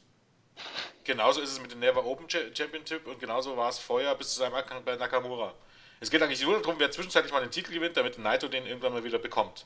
Und daran ist halt auch, es fehlt so ein bisschen gut, World Championship oder IWGP Championship verstehe ich ja, dass man, dass man da einen großen Plan verfolgt, aber ich verstehe halt zum Beispiel auch nicht, warum Ishii nie äh, wirklich mal diesen IC-Titel gewonnen hat, zum Beispiel. Dass, dass er eben halt dann durchaus durchaus mal, ich denke ja, also ich bin der Meinung, dass er durchaus so B-Pay-Per-Views und so und so weiter headline kann. Ja, auf jeden Fall. Egal ob in Japan oder sogar in naja. den USA. Und, er hat äh, halt, ja. er hat halt nicht das Standing bisher gehabt oder noch nie gehabt und er ist halt jetzt auch schon 43. Also ich ja. glaube nicht, ja, dass da nochmal ein großer Push kommt. Ja, aber der hat eigentlich in den letzten fünf Jahren immer großartige Leistung abgeliefert. Das ja. Also aber das war ja bei, bei Goto auch jahrelang der Fall, sogar noch auf höherem Niveau. Da ging es ja dann immer darum, ob Goto mal äh, IWGP Heavyweight Champion wird oder nicht. Und da hat man ja letztlich auch quasi nie, nie den Schalter umgelegt und es gewagt, Goto dann eben zum Champion zu machen. Wobei ich ja mal bei Ishii habe ich mal ein Video gesehen, leider hat glaube ich New Japan das Video löschen lassen. Äh, da haben sie mal erzählt, wieso Ishii nie den großen Wurf kriegt. Und das liegt daran, dass wohl die oberen, also Gedo und andere Offizielle, Ishii als zu klein ansehen, weil er halt nicht diese Größe wie die anderen Champions hat, weil er halt durch seine Statur fällt er halt auf. Er ist ein bisschen kleiner als Nakamura zum Beispiel oder ein Okada. Und deswegen haben wohl manche dann die Ansicht, das wird den Titel ein bisschen runterziehen und deswegen gibt man ihm den nicht. Von mir aus, lass ihn auch wie, hier wie Shithead Michael Elgin, der bei Impact versauen soll und am besten nicht diesen Titel kriegen soll. Übrigens, danke New Japan, dass ihr ihn dieses Jahr rausgeschmissen habt. Das ist, da ist mir egal, ob Tamatonga weg ist, äh, Yoshihashi, der Langweiliger, der in der Midcard versauern wird. Ich brauche Shithead Elgin nicht. Und jetzt kommt er wahrscheinlich auch noch nach Big Japan. Das ist mir scheißegal. Der Typ soll sich versch verpiss dich. Ich kann ihn nicht leiden. Deswegen, also, wenn ihr die Impact-Berichte von mir liest, äh, lest und ich habe Segmente mit Elgin, denkt dran, ich habe einen scheiß Laune dabei. Also. Ruhig Blut. Ruhig Blut. ja, auf jeden Fall, ähm, lasst Ishii einfach mal einen kurzen Run als IC-Title-Champion. Äh, das reicht schon. Ähm, ja, ansonsten, bei Naito hätte ich mir noch eingefallen, dadurch, dass er ja Los Ingobernables de Japón ist, also quasi die Unregierbaren oder so weiter, dass sie so ein bisschen sagen, ja, Tradition ist zwar der vierte Erste, aber ich will trotzdem am fünften Ersten mein Titelmatch, kann er ja auch mal bringen. Der ist ja, Theoretisch, ja. Hm. er ist ja eigentlich Heal, nur, nur Osaka genau. Zeigt, nur Osaka zeigt ihm wirklich, dass er Heal ist. Was ja auch eine witzige Geschichte ist, halt mit dem G1 zusammenhängt weil er ja, glaube ich, in Osaka hatte den G1 gewonnen gegen Tanahashi und die Fans waren äh, alles andere als begeistert und er hat gesagt, äh, ein Versprechen, gewinne ich nicht den Titel im Main Event beim Tokyo Dome, dann dürfte mich für immer und ewig ausbuhen. Genau. Äh, er hat den Titel nicht gewonnen und Osaka hält weiterhin daran, dass sie ihn ausbuhen. Und das war auch der Moment, der, weil ja letztes Jahr das große Ding war, jetzt muss er endlich gewinnen, weil das erste Match Naito Okada im Tokyo Dome ist zum Co-Main Event gewählt worden, weil die Fans wollten tatsächlich Tanahashi gegen Nakamura um den IC-Title als Main Event und deswegen war, glaube ich, das erste und einzige Mal, dass der IC-Title den Dome geheadlined hat. Und das ist quasi so ein Stachel, der in Naito immer noch sitzt. Und ich glaube, deswegen möchte er unbedingt als IC-Champion in den Dome rein, um den großen Heavyweight-Title. Einfach nur, um zu zeigen, ihr wolltet unbedingt, dass da damals der IC-Title Main Event steht, jetzt steht er auch, aber nur ich habe ihn. Deswegen glaube ich auch, dass Naito hoffentlich dieses Jahr den Titel gewinnt, weil eigentlich hätte man es letztes Jahr machen müssen. Ist auch noch ein, wirklich auch noch ein guter weiterer Punkt, der für Naito spricht, weil man dann eben bei Wrestle Kingdom zum dritten Mal äh, Okada gegen Naito bringen könnte und dann Naito eben sein erster Sieg bei Wrestle Kingdom gegen Okada gewinnt und damit dann eben endgültig zum, zum Superstar aufsteigt. Jo, also Optionen gibt es, glaube ich, sehr, sehr, sehr viele. Was ich äh, noch äh, ganz interessant finde im B-Block, ähm, ist jetzt, finde ich, ein bisschen zu kurz gekommen, äh, ist äh, Shingo. Äh, finde ich ähm, genau wie im, im A-Block äh, mit Kenta, finde ich im B-Block eigentlich Shingo so mit am interessantesten, weil er war ja auch früher bei Dragon Gate eigentlich ein Main-Eventer und er ist ja auch eigentlich ein Heavyweight.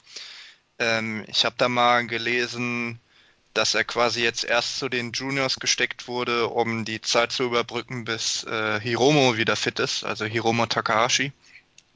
Und jetzt ähm, hat man ihn ja letztens schon bei Dominion gegen Kojima gestellt und ihm damit quasi, nachdem er in der Junior Heavyweight Division bis auf das Finale bei dem Best of the Super Juniors kein Match verloren hat, hat man ihm dann seinen ersten Heavyweight-Gegner gegeben. Äh, Kojima war halt früher auch äh, Main Eventer, auch früherer IWGP Heavyweight Champion.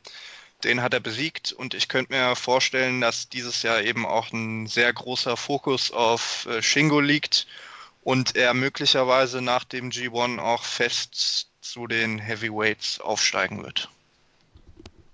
Ja, ich denke, man kann ja auch wirklich sagen, dass, dass Shingo eigentlich eins zu eins, wenn man so möchte, Takahashi äh, als Junior Heavyweight, äh, Junior Heavyweight im, äh, bei Los Ingo in Bernables ersetzt hat, wenn man so möchte.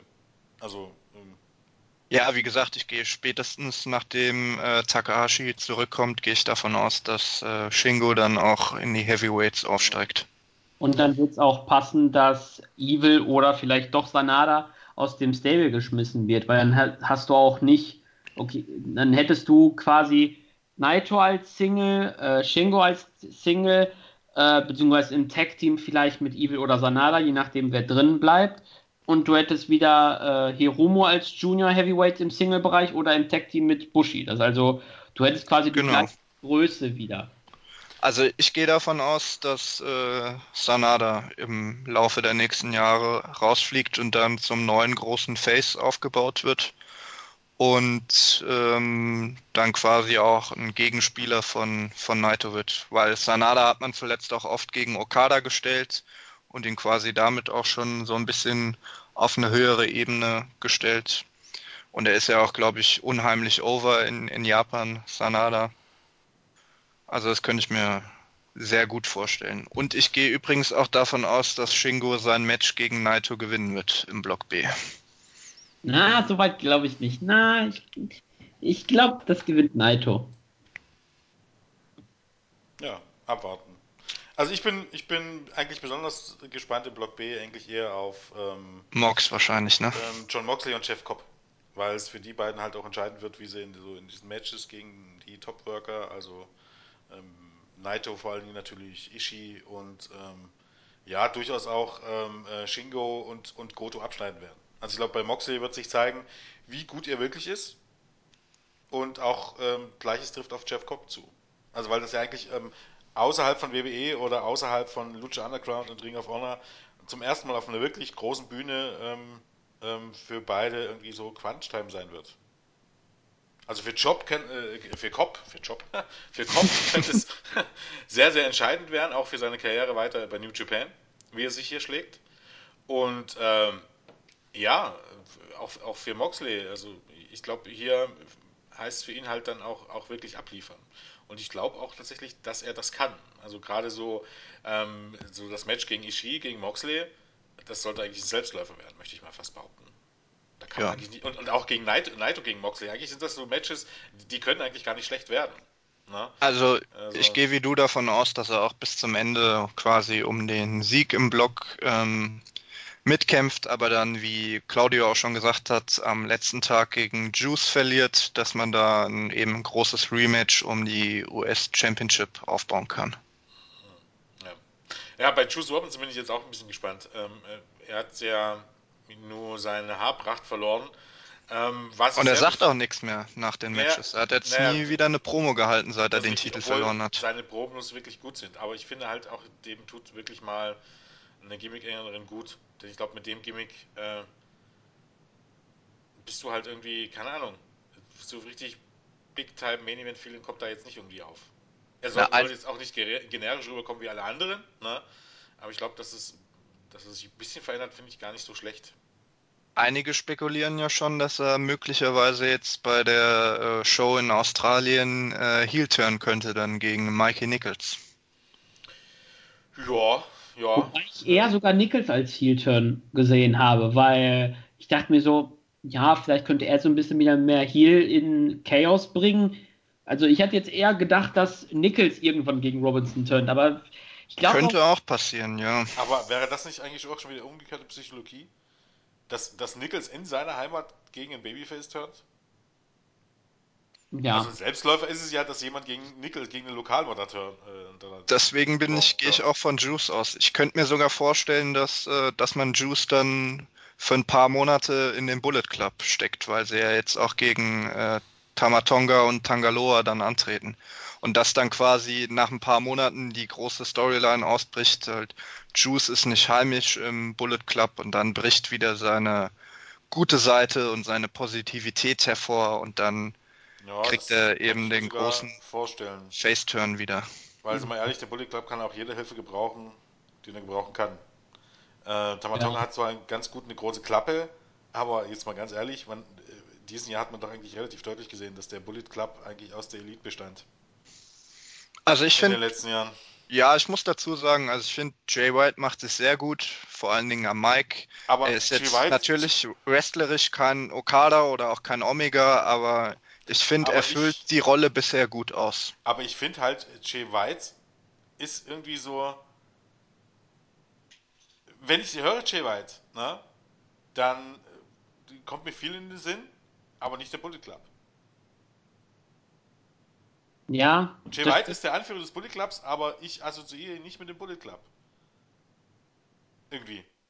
Also, wenn der ohne Stable wäre, ich glaube, dann wäre, ich glaube, ich weiß, worauf, worauf, du hinaus möchtest, dass er quasi, man hört ja immer direkt schon so raus, okay, der gehört zu dem Stable, der gehört zu dem, zum Beispiel Suzuki, wenn er eine Promo hält über Suzuki Gun, Ja. auch der sagt halt Suzuki Gun Ichiban, okay, das passt ja halt, aber bei White hast du nicht dieses typische Bullet Club for Life oder etc. Er, der ist quasi so ein eigener Fremdkörper im Bullet Club. Ja, und eigentlich der wahre Bullet Club Anführer ist immer Tamatonga irgendwie. Also für mich zumindest. Die kommen ist so immer zumindest so raus oder so, aber ja, so. ja, genau. Aber Jay White ist der, der mit Ghetto rumrennt und der auch stellenweise in, in Bullet Club Klamotten rumrennt, aber es ist halt irgendwie, er wirkt irgendwie wie ein Fremdkörper mit dem Stable. Ich finde das aber ehrlich gesagt, ich finde die Darstellung gar nicht so schlecht. Also passt ja auch zu seiner Geschichte. Also er sollte ja Anfang 2018 zuerst in den Bullet Club kommen. Da wurde er von Omega rekrutiert. Das hat er ja abgelehnt, hat dann Omega attackiert und ist dann erst zu Chaos gegangen. Dann hat er da Okada hintergangen und ist dann quasi zum Bullet Club äh, wieder dann doch zurückgewechselt. Äh, ist halt, sage ich mal sozusagen, so ein bisschen sein Gimmick, dass er quasi so eine falsche Schlange ist. Und ich finde, da passt halt eben quasi diese Dualität, dass er zum einen der Anführer des Bullet Clubs ist, aber sich zum anderen eben nicht immer so gibt, sondern sich hauptsächlich um sich selbst kümmert, finde ich da eigentlich gar nicht so schlecht in der Darstellung. Sorgt aber auch dafür, dass der Rest des Bullet Clubs irgendwie, äh, na, ich will nicht sagen in der Luft hängt, aber irgendwie doch. Naja, aber wen, wen würdest du denn da noch groß äh, Ja, pushen darum wollen? geht's ja. genau darum geht's ja. Aber deswegen, wie gesagt, könnte ich mir auch vorstellen, dass man jetzt eben Juice dann in Australien turnt und dann erstmal für ein paar Monate quasi wie- als zweiten gesagt, großen Singles-Wrestler im Bullet Ja, Club aufbaut. Das kann dem Bullet Club, um ehrlich zu sein, nur gut tun. Ja. Und da re- spreche ich nicht mal unbedingt nur vom Wrestlerischen, wo es außerhalb von Jay White nicht ein bisschen düster aussieht im Bullet Club im Moment. Naja, Ähm, die Juniors gehen, also Ja, Ishimori, Ja, Ja, ah, ja, ja, aber auch Ishimori, auch da. Ishimori äh, assoziiere ich nicht. Ja, El Phantasmo, okay. Aber das sind alles so Leute, die. Und Robbie Eagles ja, glaube ich, auch. Das Ja, sind aber so alles so Leute, die ich nicht unbedingt mit dem Bullet Club in Verbindung bringe. ja, Robbie Eagles wird da auch, glaube ich, bald raus sein. Ja, da geht ja die Storyline aktuell so hin. Australien-Show. Ich, ich denke sogar Australien-Show kommt der Turn. Ja, ja. Ich, der wird wahrscheinlich dann mit äh, Osprey zusammengehen und dann auch bei den Super Junior Tag League zusammen mit Osprey unterwegs sein, gehe ich aktuell von aus. Ja.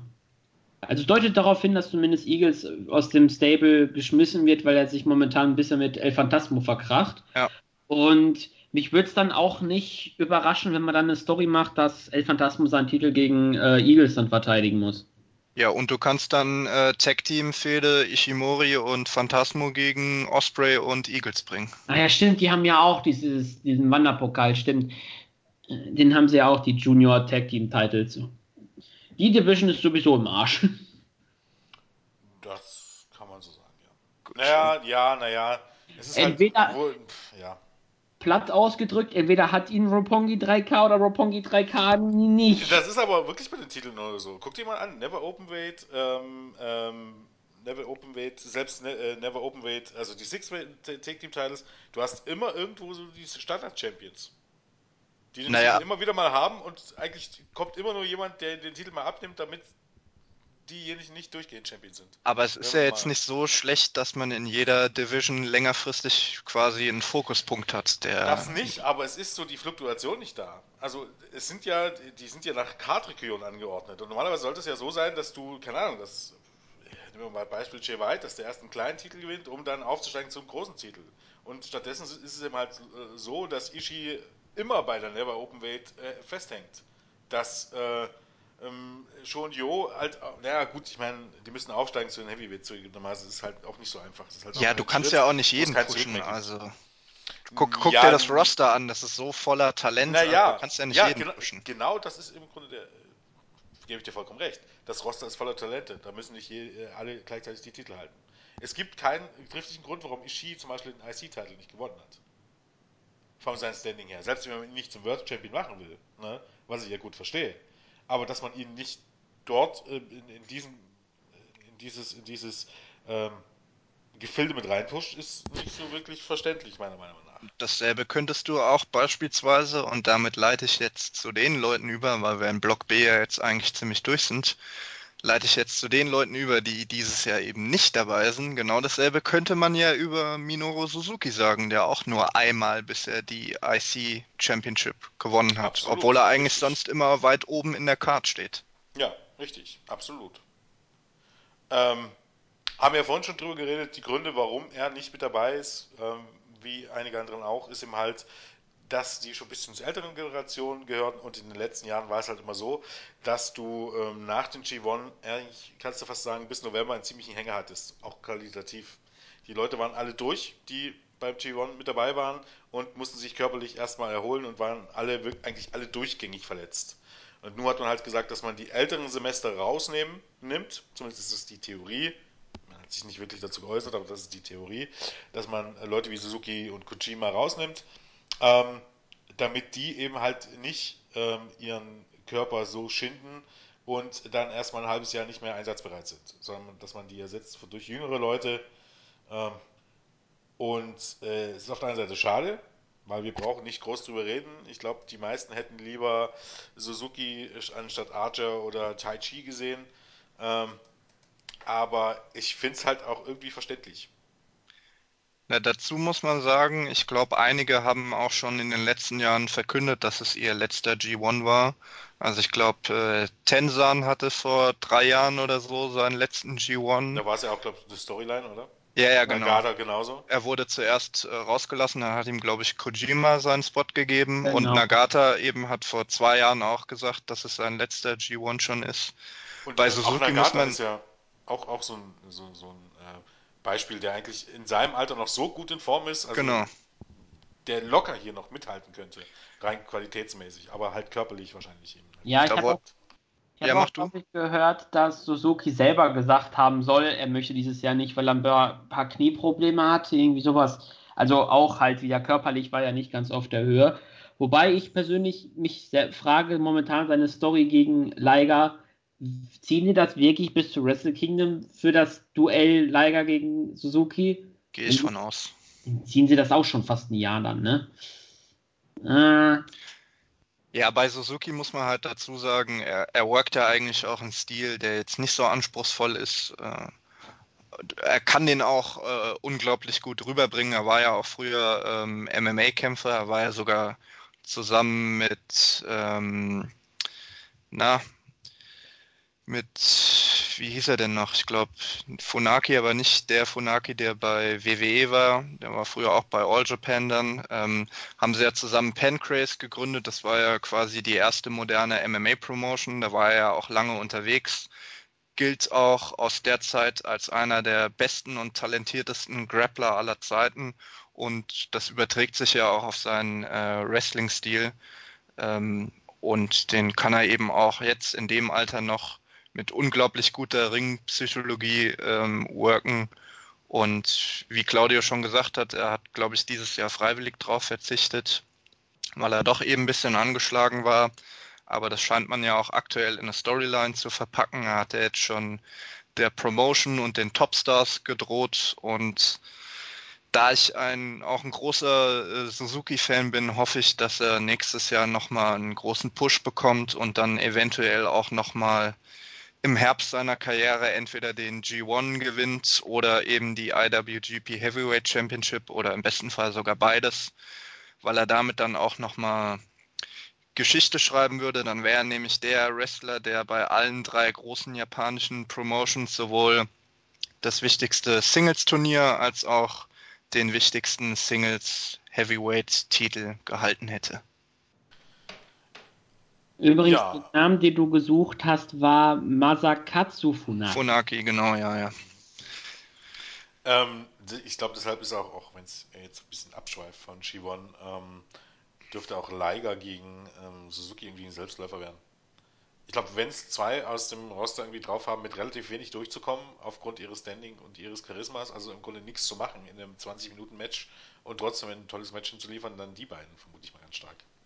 Ich glaube, Suzuki könnte für Liger halt auch der, wirklich der passende Gegner für so ein nochmal so ein letztes großes Match, letztes großes Singles-Match sein. Ja. Äh, offensichtlich natürlich Okada Tanashi, braucht man jetzt nicht groß, groß drüber reden, dass das auch funktionieren würde. Ähm, ja, aber die aber haben halt ja bei Wrestle Kingdom was anderes vor. Genau, aber eben halt wahrscheinlich nicht Ibushi, Naito und so weiter und so fort, wo es dann wahrscheinlich doch die Stile ein bisschen an. Auch das Match wäre großartig, aber eben halt, um dann wirklich die Leistung abzubringen, die man von Ibushi und Naito erwartet, ist dann vielleicht äh, Liger nicht mehr der richtige. Also nee. im Spätwinter seiner Karriere, um das mal auszudrücken. Was und? ich halt sehr schade finde, weil ich das Match wirklich sehr gerne gesehen hätte, wäre äh, Mox gegen Suzuki gewesen, weil die ja beide wirklich in der Psychorolle aufgehen wie kaum glaube, das, ein das anderer. Kommt, ich glaube, das, das, haben die mit Absicht jetzt nicht gemacht. Ja. Also würde ich mir wünschen, würde ich mir wünschen, vielleicht, äh, wenn ich Glück habe, bringen sie es ja bei der London Show.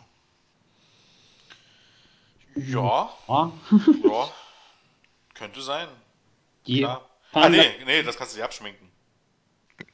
Darf er nicht in, in UK antreten, Mox, für nee, New Japan? Er kann, er kann sich nicht teilen. Am gleichen Tag ist er in Chicago und tritt dort gegen Kenny Omega dann. Ah, es zeigt gleich All Out. Ach stimmt, ist ja, ist ja am selben genau, Abend. Genau, ja, habe ich ja, ganz ja. vergessen. Also Jericho und Moxley werden da auf jeden Fall nicht mit dabei sein.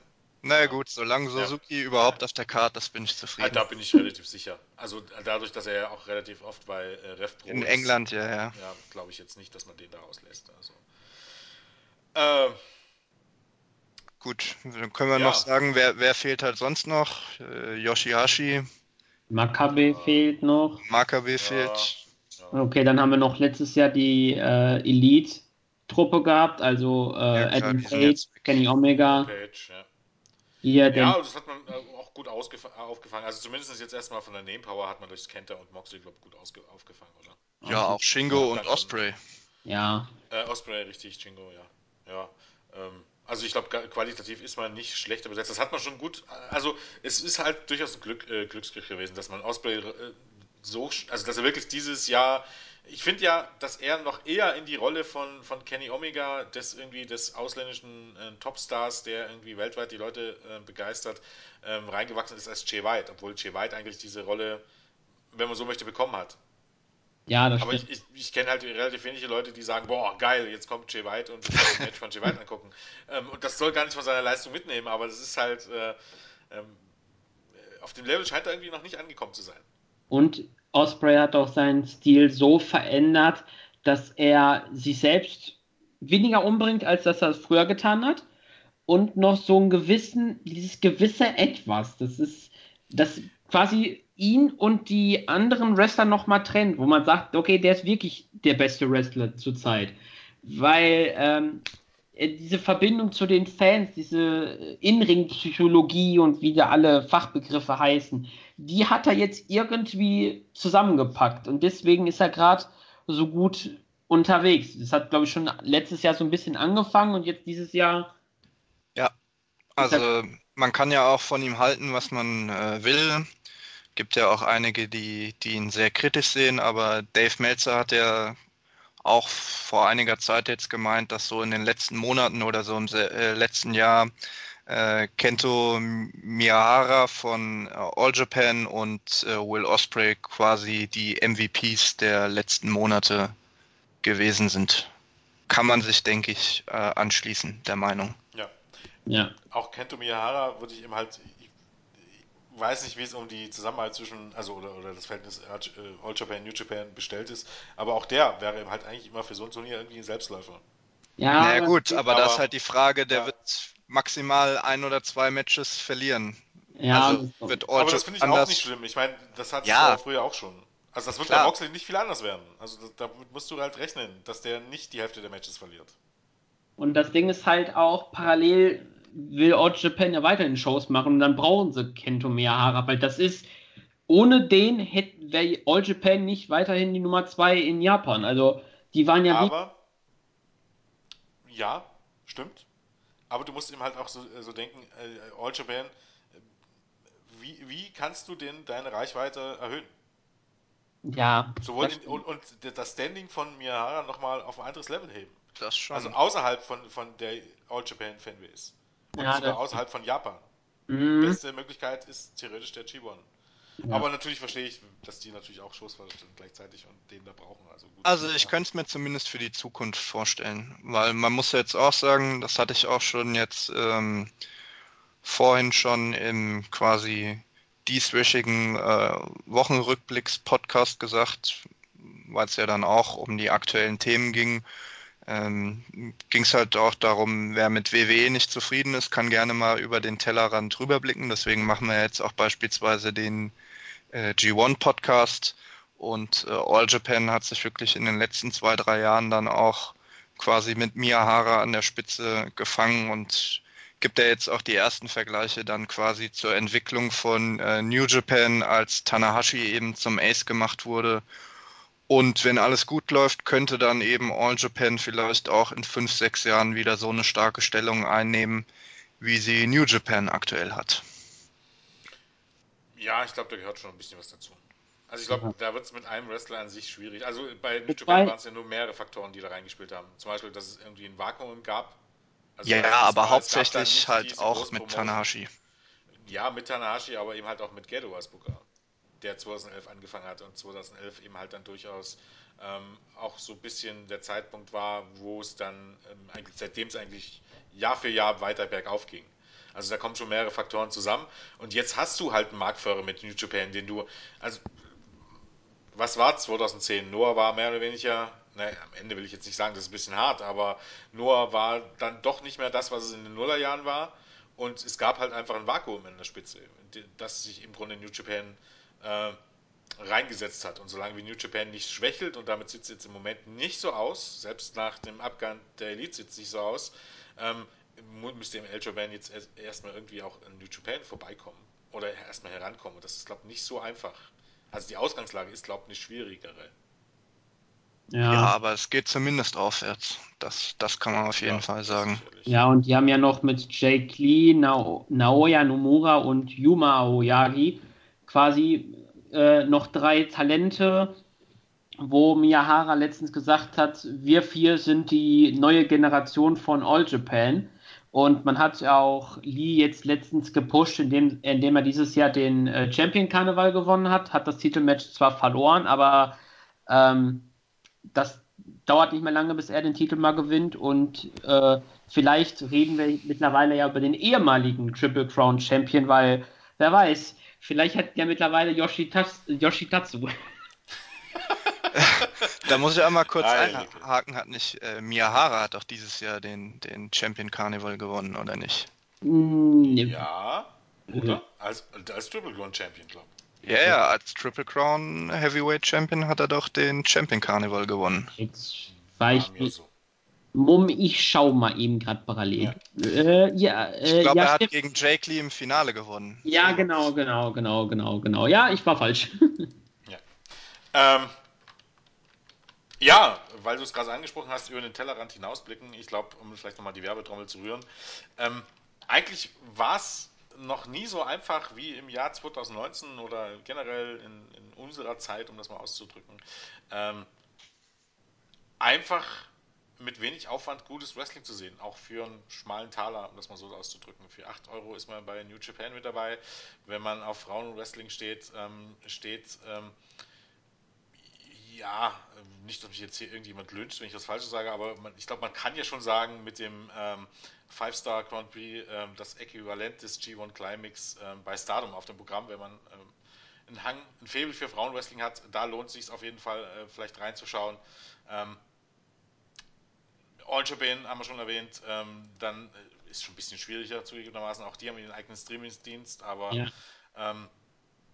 Es war noch nie so einfach, sich irgendwie Wrestling ähm, aus Japan oder von generell von anderen Ländern ähm, zu verfolgen und ähm, vielleicht sollte man das auch nutzen. Gerade wer ähm, auf ein bisschen ernsthafteren Wrestling steht, ähm, wo nicht unbedingt immer, wenn man unfair ist, sagen könnte, äh, Bullshit-Engels ähm, auf dem Programm stehen, sondern geradliniges Booking und eben halt auch langfristige Storylines. Also wer nicht darauf ausgelegt ist, dass ähm, ähm, heute etwas passiert und in vier Wochen beim PPU gibt es dann den Blow-Off und man danach enttäuscht nach Hause geht, sondern wer irgendwie äh, gewillt ist, äh, sowas über einen längeren Zeitraum zu verfolgen und vielleicht äh, sich sogar äh, darüber freut, wenn ein Payoff erst nach einem Jahr kommt oder nach zwei Jahren kommt und so lange eben halt auch gewisse Dinge im Gedächtnis hält, ähm, und Spaß daran hat, zu spekulieren, wer was gewinnen könnte, um dann vielleicht nächstes Jahr irgendwie äh, den G1 gewinnen, weil er dieses Jahr im Finale gescheitert ist.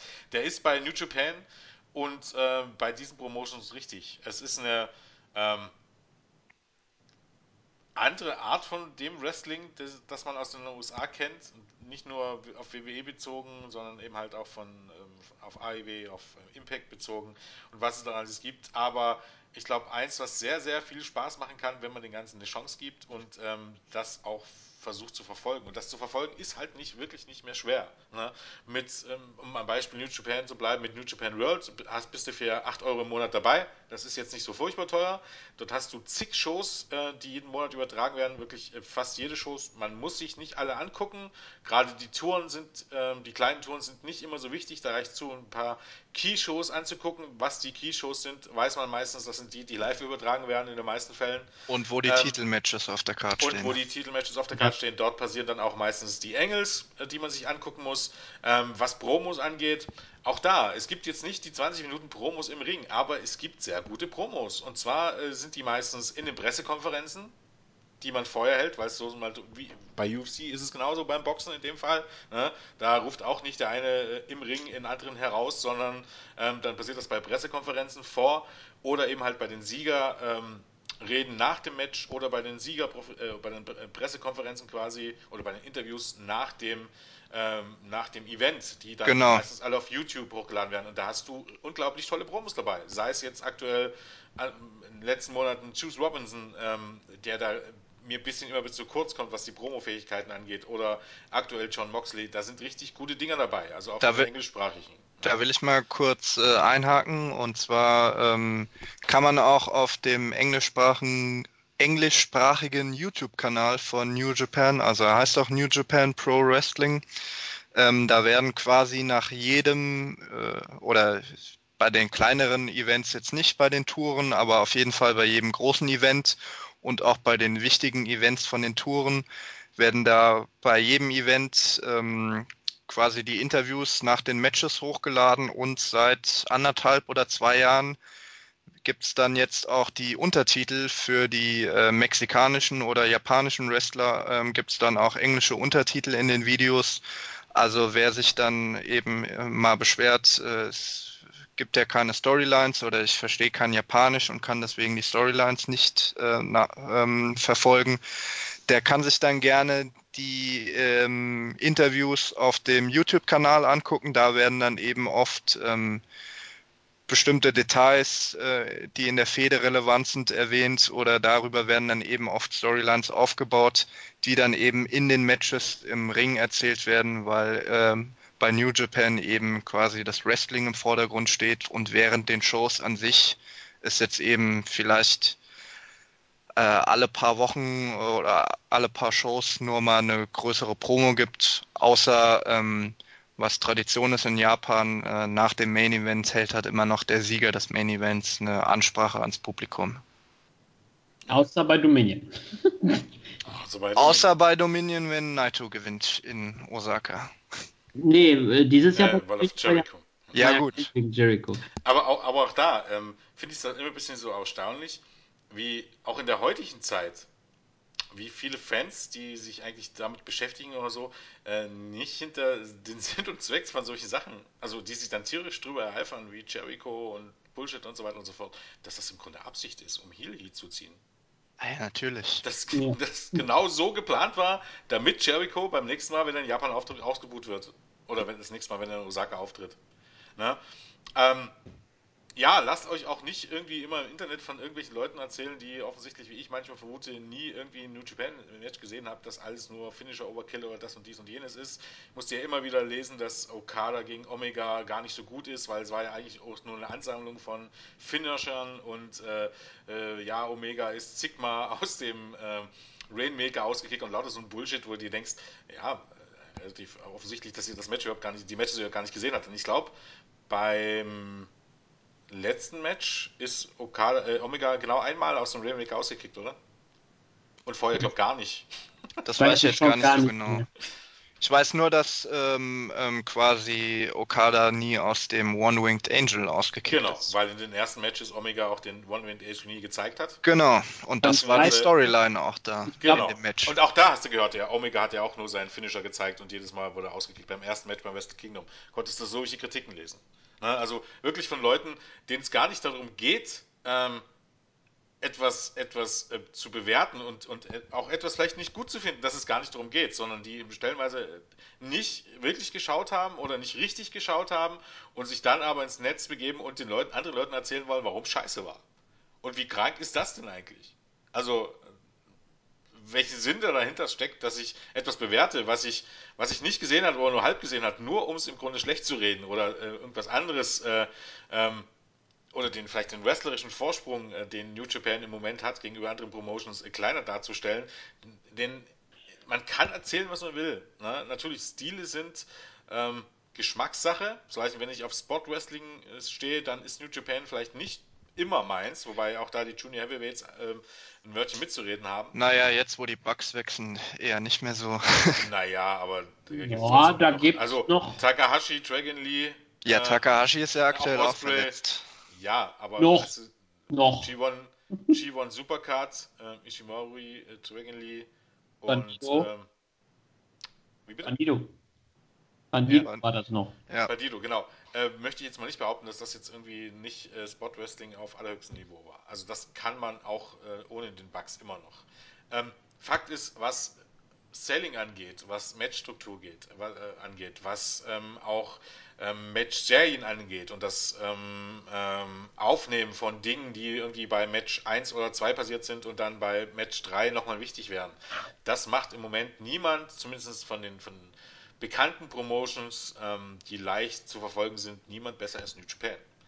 Und ähm, ich glaube, da kann es eigentlich auch keine zwei Meinungen geben wenn man jetzt sagt, okay, man mag das aus einem Grund nicht und man mag mehr Spot Wrestling, dann ist das ja auch okay. Ne? Aber dann gibt es halt auch andere Promotions, keine Ahnung, wie PWG, wo äh, das nochmal auf ein ganz anderes Niveau gebracht wird als bei wieder anderen Promotions. Also das ist halt auch ein bisschen der Punkt, wenn man es zu WWE vergleicht. Ähm, WWE, da weiß man selber nicht so richtig, was man sein will. Ne? Auf der einen Seite ist man mittlerweile äh, Glorified Indie ähm, der Stil, den man pflegt, weil im Grunde alles nur noch äh, Finisher und Nearfalls sind und man eigentlich gar nicht mehr so viel äh, zählt. Aber eigentlich ist man doch nicht so das ganze Spot Wrestling. Also da ist man nichts Halbes und nichts Ganzes. Ähm, aber grundsätzlich wird wohl jeder ähm, irgendwas finden, was er mag, ne? selbst wenn er mit dem WWE-Produkt unzufrieden ist. Also es gibt keinen Grund, irgendwie sich vom Wrestling abzuwenden, wenn man bei Raw und SmackDown nicht mehr das findet, äh, was man mag. Genau dasselbe habe ich in unserem Wochenrückblick, in unserem Weekly Podcast auch gesagt. Könnt ihr ja auch ja. gerne reinhören. Und ich kann Hat sich sagen, ja einiges getan. Und ich kann noch sagen, wer darauf steht, dass Wrestler in einem Swimmingpool in Japan sich ein Finger vor Leglock äh, durch die Rutsche verpassen, der ist bei DDT richtig. Übrigens, der erste Monat ist gratis für neue Kunden. Das haben sie, also ihr könnt euch theoretisch übermorgen anmelden und dann hättet ihr den ersten Monat gratis und ihr könntet gucken, wie Chris Brooks ähm, einen Finger vor Lecklock zeigt und dabei gleichzeitig die Wasserrutsche runterjagt. In irgendeinem so ähm, ähm, Freizeit, Schwimm, Freizeitpark mhm. oder so. Da gibt es ähm, sehr, sehr lustige Szenen. Und ich glaube, die haben auch bald oder haben, hatten schon, ich weiß es nicht mehr, ein Event, da sind sie in einem Elefantenpark. Also, Sehr gut. Die Liga ist, da muss man schon definitiv einen Sinn für Humor finden und das nicht alles ernst nehmen. Ähm, weil die nehmen das Wrestling auch nicht ernst. Und ich habe äh, eine interessante Aussage vom Präsidenten Sanjiro Takagi gehört. Er hat gesagt, ich bin heute noch ein Kind und ich möchte nie erwachsen werden. So ungefähr diese Ansicht hat er für DDT und ich glaube, das ist auch passend für die Liga. Ja, ich glaube, die haben jetzt auch bald ihre große Show, oder? Wrestle Peter Pan war es, glaube ich. Genau. Hm. Wobei mich dieses Jahr gewundert hat, dass sie diesmal nicht in die Sumo Hall gehen. Diesmal gehen sie in die kleinere, äh, ich glaube, Ota City Gymnasium. Ich würde sagen, die hatten eigentlich auch immer um die 10.000 Zuschauer, oder? Ja. In den also, letzten Jahren meistens? Ja, aber ich glaube, dieses Jahr, warum auch immer, geht man nicht rein. Ich, ich glaube, die Halle wird renoviert mal wieder oder für Olympia schon dicht, keine Ahnung. Oh, das äh, vielleicht Stimmt, können wir noch, Olympia ist jetzt erwähnen, auch. Dass nächstes Jahr relativ interessant werden könnte, was den Climax angeht. Da ist nämlich Olympia. Das bedeutet, man wird in, den, in Japan ähm, die wenigsten Hallen anmieten können. Wobei, wobei ich ähm, interessanterweise was gelesen habe, dass man nur, ich glaube, die Sumo Hall und die Korakuen Hall sind wirklich dicht in Tokio. Der Rest, da kann man noch so ein bisschen, da gibt es noch ein paar größere Arenen, die man noch machen. Ja, es muss sich aber auch lohnen. Also gleich ja. also klar, die Finales, die werden wohl wieder äh, in der Budokan stattfinden. Ja. Aber ähm, ja. ich glaube in der Korakuen Hall äh, sind ja nun doch einige Shows, eigentlich jedes Jahr, oder? Ja, ich glaube fast jede Tour sogar. Ja, ja richtig. Ähm, auf jeden Fall, auf was ich hinaus wollte, da gibt es Gerüchte, dass man international gehen wird. Das heißt, dass man vielleicht wieder in den USA stationiert äh, sein wird für eine Show oder für mehrere Shows, aber vielleicht auch in Australien und im UK. Also im nächsten Jahr könnte Climax, könnte es möglicherweise auch für uns hier relativ einfach sein, zu einer Climax-Show zu fahren. Was dann vielleicht für mich dann, wenn es dieses Jahr nicht klappt, äh, dann nochmal eine Reise nach England bedeuten könnte. Also mich würde das sehr, sehr freuen, wenn es so kommen sollte. Oder, man geht, oder man geht in die O2 World in, gibt es auch einen in Berlin, glaube ich, auch. Ja. Man macht einfach ja. in Deutschland. Da glaube ich ja. eher weniger dran. Ja, ja das kommt halt ein bisschen drauf an, wie man es aufzieht. Du müsstest halt so aufziehen, dass die ganzen Leute, wenn, wenn du eine G1 Climax Show bringst in Deutschland, dann musst du halt eine relativ große Halle anmieten, musst ordentlich Werbung machen und dann wirst du auch New Japan Fans aus Mitteleuropa, aus Nordeuropa und auch aus England hier anreisen. Also ich meine, hallo, die Engländer reisen hier an für, für ähm, ähm, ähm, na sag schon, äh, Karat Gold zum Beispiel. Ne?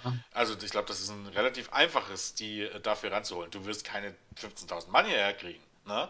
Aber eine, wenn wird dir sich irgendwo eine 5000, 6000 Zuschauerhalle finden, die du halbwegs voll, ja, voll aber, bekommst. aber eine G1-Show auf keinen Fall. Also es ist ja dieses Jahr schon ein Novum, dass erstmals eine G1-Show außerhalb äh, von ja, Japan aber, stattfindet. Und aber genau das ist ja der Punkt.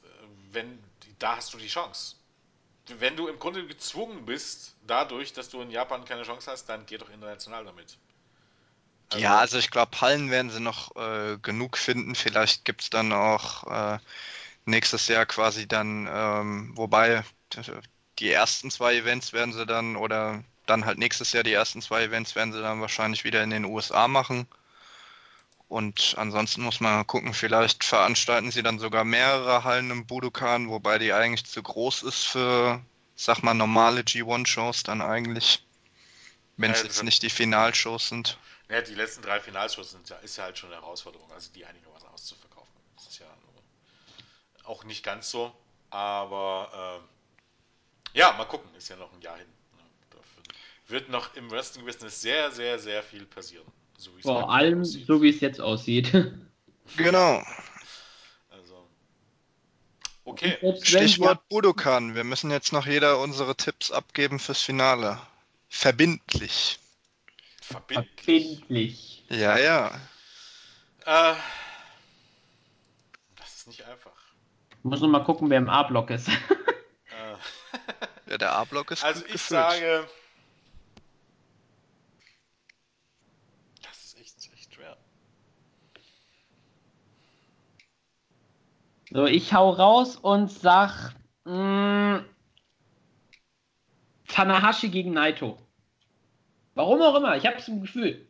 Und wer gewinnt? Äh, Naito. Ich hoffe, dass man dieses Jahr endlich das macht, was man vor zwei Jahren hätte machen müssen. Und ihn jetzt endlich. Ja, relativ, relativ simpel sogar möglich. Ne? Tanahashi gewinnt das letzte Match und ähm, Okada gegen Ibushi war das letzte? Nee, was ist das letzte? Äh, Block A? Runde. Okada gegen Ibushi, ja. Okada gegen Ibushi, vielleicht ein Draw. Ja. Das wäre relativ einfach möglich.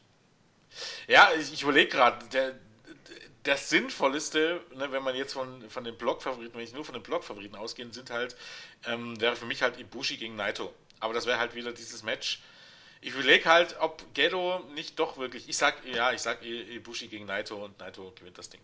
Ich glaube, ich glaube, Gedo hat von Anfang an geplant, in diesem Jahr dieses Match dreimal zu beginnen, also so eine drei-Match-Serie zu machen, dass das von Anfang an der Plan war. Genau, das ist ja auch mein Tipp. Ist ja quasi schon durchgeschieden und wie gesagt, ich glaube auch, man zieht das dann mit Naito durch, dass er sich zum Doppel-Champion beim Doppel-Event Wrestle Kingdom krönen wird. Äh, wer wird. Oh Gott, Entschuldigung. wer wird letzter in den jeweiligen Blocks? Äh, Block A sage ich. Ähm, Fallet hat eigentlich immer einen ganz guten Stand. Der wird, kommt hart, eigentlich ne? dann also doch nie ins hart. letzte. Ja, gut, letztes Jahr war Fallet auch letzter in seinem Block, aber sonst war er eigentlich sogar immer eher in der oberen Hälfte dabei. Naja, das wird dieses Jahr, glaube ich, ein bisschen schwierig werden. Oder? Ich glaube Archer. Naja, das glaube ich auch fast. Ja, ich glaube, der wird, wird jetzt also ich habe so das Gefühl, der kriegt jetzt auch so einen kleinen Push, weil er jetzt auch äh, in, in der Singles Division unterwegs ist, weil er äh, Davy Boy Smith Jr. Äh, tritt ja nicht mehr für New Japan auf. Ja, ich kann mir vorstellen, dass einige Leute irgendwie so mit vier Punkten oder mit fünf Punkten oder mit ja, ja. letzter werden, dass es das sehr eng wird an sich, weil das ist halt viel zu ausgeglichen. Ich sag mal, weil es ja auch aktuell Streitigkeiten bei LIJ gibt, äh, Evil wird letzter. Hm. Ich bleib bei Lance Archer. Und im B-Block. Aber nicht punktlos oder so. so. B-Block. Ich würde nicht mal Jano sagen. Ich glaube, hab so. Nee, Jano nicht. Ich schwanke zwischen Taichi und Jeff Cobb. Jeff Cobb glaube ich nicht. Das wird Ring of Honor nicht mitmachen. Und Taichi wurde in letzter Zeit auch gepusht. Wobei, ja, äh, Block B ist da eigentlich fast sogar noch schwieriger. Der ist zwar äh, nicht so ja, top-heavy, also du hast nicht ja. so viele Top-Guys, aber du hast auch nicht jetzt wie im Block A mit Archer oder, oder Fallet. Ja, genau. Also zumindest die Leute, die da irgendwie abfallen, das sind halt so, keine Ahnung, so Leute, wo du nicht genau weißt, warum die gepusht werden, aber die werden halt gepusht. Äh, würde fast eher vermuten, aus irgendeinem Grund am Ende eher noch Goto und Ishii auch irgendwie so mit vier Punkten oder sowas. Nee, oder Goto, Goto glaube ich nicht. Ja, Ishii könnte ich mir schon eher vorstellen. Bei Goto kann man dann immer noch sagen, ja, wer weiß, dass man es irgendwie in eine Storyline verwurstet auf, aus irgendeinem Grund. Weiß ich nicht. Wobei ich mir auch Jano vorstelle, ich glaube, in keinem Block wird es irgendwie einen geben, der mit null Punkten oder mit zwei Punkten Na, das nicht. Sondern die werden alle irgendwie so vier, fünf, sechs Punkte haben und es wird halt einfach vielleicht sogar punktgleich irgendwie auf den letzten Plätzen, dass das alles relativ ausgeglichen ja. ist. Man hat keine Young Gefühl, Lions, die man verfüttern kann. Er ist ja auch gut so. Ich meine. Komm, ich sag, ich sag wirklich, Ishii wird letzter im Block B, dann hat er auch viele Titelverteidigungen für seinen Open, Open Titel. Dann, kann er den Titel an viele andere Leute abgeben, wie das halt in der Open, äh, so, Open Andi, so der Fall ist. Andi, AWD hat ein Problem. Ja, ähm, ich mag ja Ishii auch, aber man, irgendeinen musste ja sagen. Ja, das ist richtig. Okay. Äh, wird auch ein Tippspiel geben. Oder gibt es schon zu dem Zeitpunkt, äh, wo, wo, ihr das hört, nehme ich ganz stark an. Äh, werden sicherlich auch nochmal eine kurze Preview machen mit allen Matchcards. Grundsätzlich äh, werdet ihr da und auch bei uns im Board, ist nicht so einfach, äh, nicht so schwer, nicht so einfach zu finden. Nicht so schwer zu finden in unserem Board. Da gibt es nämlich ein äh, Bereich, der heißt Wrestling weltweit und da gibt es den Punkt Puroreso und dann gibt es einen Unterpunkt New Japan und dort findet man ähm, auch alle Matchcards und ähm, vor allen Dingen alle Startzeiten, so heißen da ist aufgeführt, wann das Ganze immer beginnt. Ähm, ja, müsste man sich einen Mo Monat Urlaub nehmen, dann kann man alles live gucken. Ähm, ist immer morgens, ähm, das heißt zwischen 8 und 11.30 Uhr meistens Startzeit, soll heißen, manchmal wird nach Mittag dann meistens die entscheidenden Matches sein ähm, oder frühestens zur Mittagszeit so rum kann man so einplanen, sind dann die entscheidenden Matches. Ähm, Ja, was gibt's noch zu sagen? Äh, New Japan World, wie gesagt, 8 Euro im Monat umgerechnet. Ähm, gibt es mittlerweile auch als App zum Beispiel für den Amazon Fire TV Stick. Geht ganz gut, bringt mich manchmal zwar auch zur Verzweiflung, was so die Handhabe ist, weil man sich jedes Mal neu anmelden muss, wenn man dort mal eine Weile nicht mal äh, gestartet hat, das Ganze. Aber ansonsten funktioniert es eigentlich ganz gut. Also, ja. also ich hatte damit auch noch nie Probleme. Ja, aber anmelden muss man sich immer wieder. Ja. Oder? Naja, aber. naja, das nervt schon irgendwie. Nee, ich meine jetzt allgemein auch vom, vom Streaming dann her bei ja, ich, New ich Japan World. Ähm, Vorspulen finde ich ungünstig. Ja, das stimmt. Das, das nervt mich ein bisschen. Also da, da ist, gut, Desktop hast du nicht das Problem, ne? Oder auf dem Tablet hast du nicht das Problem.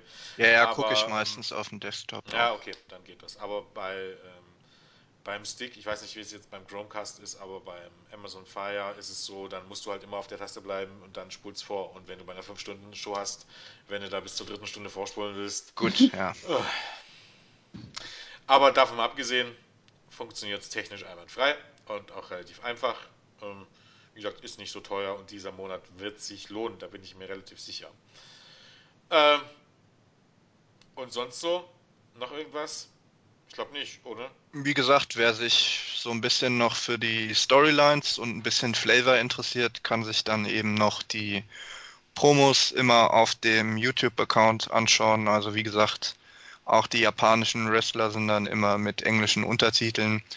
Und da kann man dann wirklich sich noch mehr mit den Charakteren identifizieren, die besser verstehen, ihre Beweggründe und ja, wer vorhat, ähm, nicht nur den G1, sondern eben auch dann längerfristig mal New Japan eine Chance zu geben, sollte das definitiv tun. Ja, äh, die Anmeldung erfolgt auch relativ einfach, weil man seit einigen Jahren, glaube ich, schon den englischsprachigen äh, Anleitung eingeführt hat. Die war am Anfang noch nicht da. Mittlerweile gibt es die schon, weil ich weiß auch immer von Jens, wenn ich die Preview schreibe, hau den Link raus weil die Anleitung dann mittlerweile outgedatet ist. Ähm, ansonsten bei Fragen zu anderen japanischen Ligen oder New Japan im Speziellen könnt ihr euch an mich oder an einen anderen Kollegen wenden. Wir haben ja schon so ein bisschen eine Ahnung, was da so passiert. Ähm, ihr könnt auch mich fragen, ich sag euch, dass euch dann an Claudio wenden. genau, auf jeden Fall, also fragt ruhig, wenn ihr äh, was auf dem Herzen habt über die Liga oder was anderes. Ähm, ja, den Bereich findet ihr ja im Board. Im Poreso-Bereich ist ein bisschen beim Runterscrollen, ist nicht direkt ganz oben WWE, aber kriegt man mittlerweile im Computer in drei Sekunden hin. Äh, ja, ansonsten viel Spaß beim Schauen. Ich schaff's leider nicht und ich habe geguckt, ich bin beim Arbeiten, wenn das Finale ist. Also, ja. Ja, kannst du ja im Nachhinein angucken. Also. Ja. Ja, aber das mit den Spoilern das ist immer so ja, ja, das war auch Aber wir halten uns im Team-Chat zurück. Ja, das Einzige, was gespoilert werden darf, ist, wann Hiromo Takahashi kommt. Da ist spoilerfreie, da ist Spoilerkanone. Ich finde es halt auch ungünstig, dass es wirklich das Finale mal am Montag ist. Ja. Warum? Haben, haben die Japaner Montag frei? Ist Montag bei denen Sonntag Vielleicht ist der Feiertag oder so an dem Tag bei denen. Am 12. August, naja, das könnte sein. Ja, bestimmt. Ich mhm. kenne denen ihre Feiertage nicht. Nee, würde Sinn machen, ist dann vielleicht wirklich wie 4. Januar dann wahrscheinlich wirklich, ne? Dass die da einfach irgendeinen Feiertag haben. Würde natürlich Sinn machen. Ist das Finale immer am 12. August? Äh, nee. Müsste ich jetzt gucken. Glaube ich nicht. Am 11. August ist Tag des, Berg Tag des Berges. Also letztes Jahr war es am 12., 2017 am 13., 2016 am 14. Nee, ist nicht immer am 12. Und immer Montag?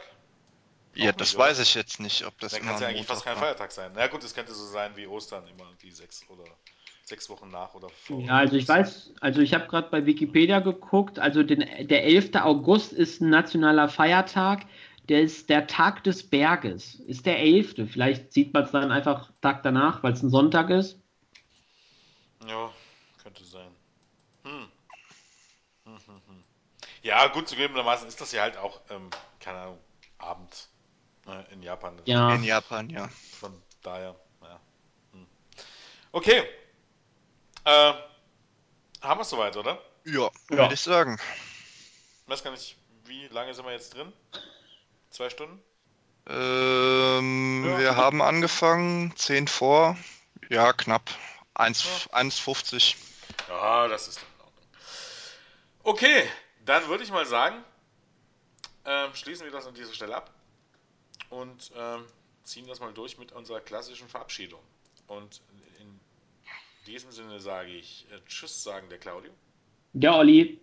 Und der Jens. Ciao. Tschüss. Gute.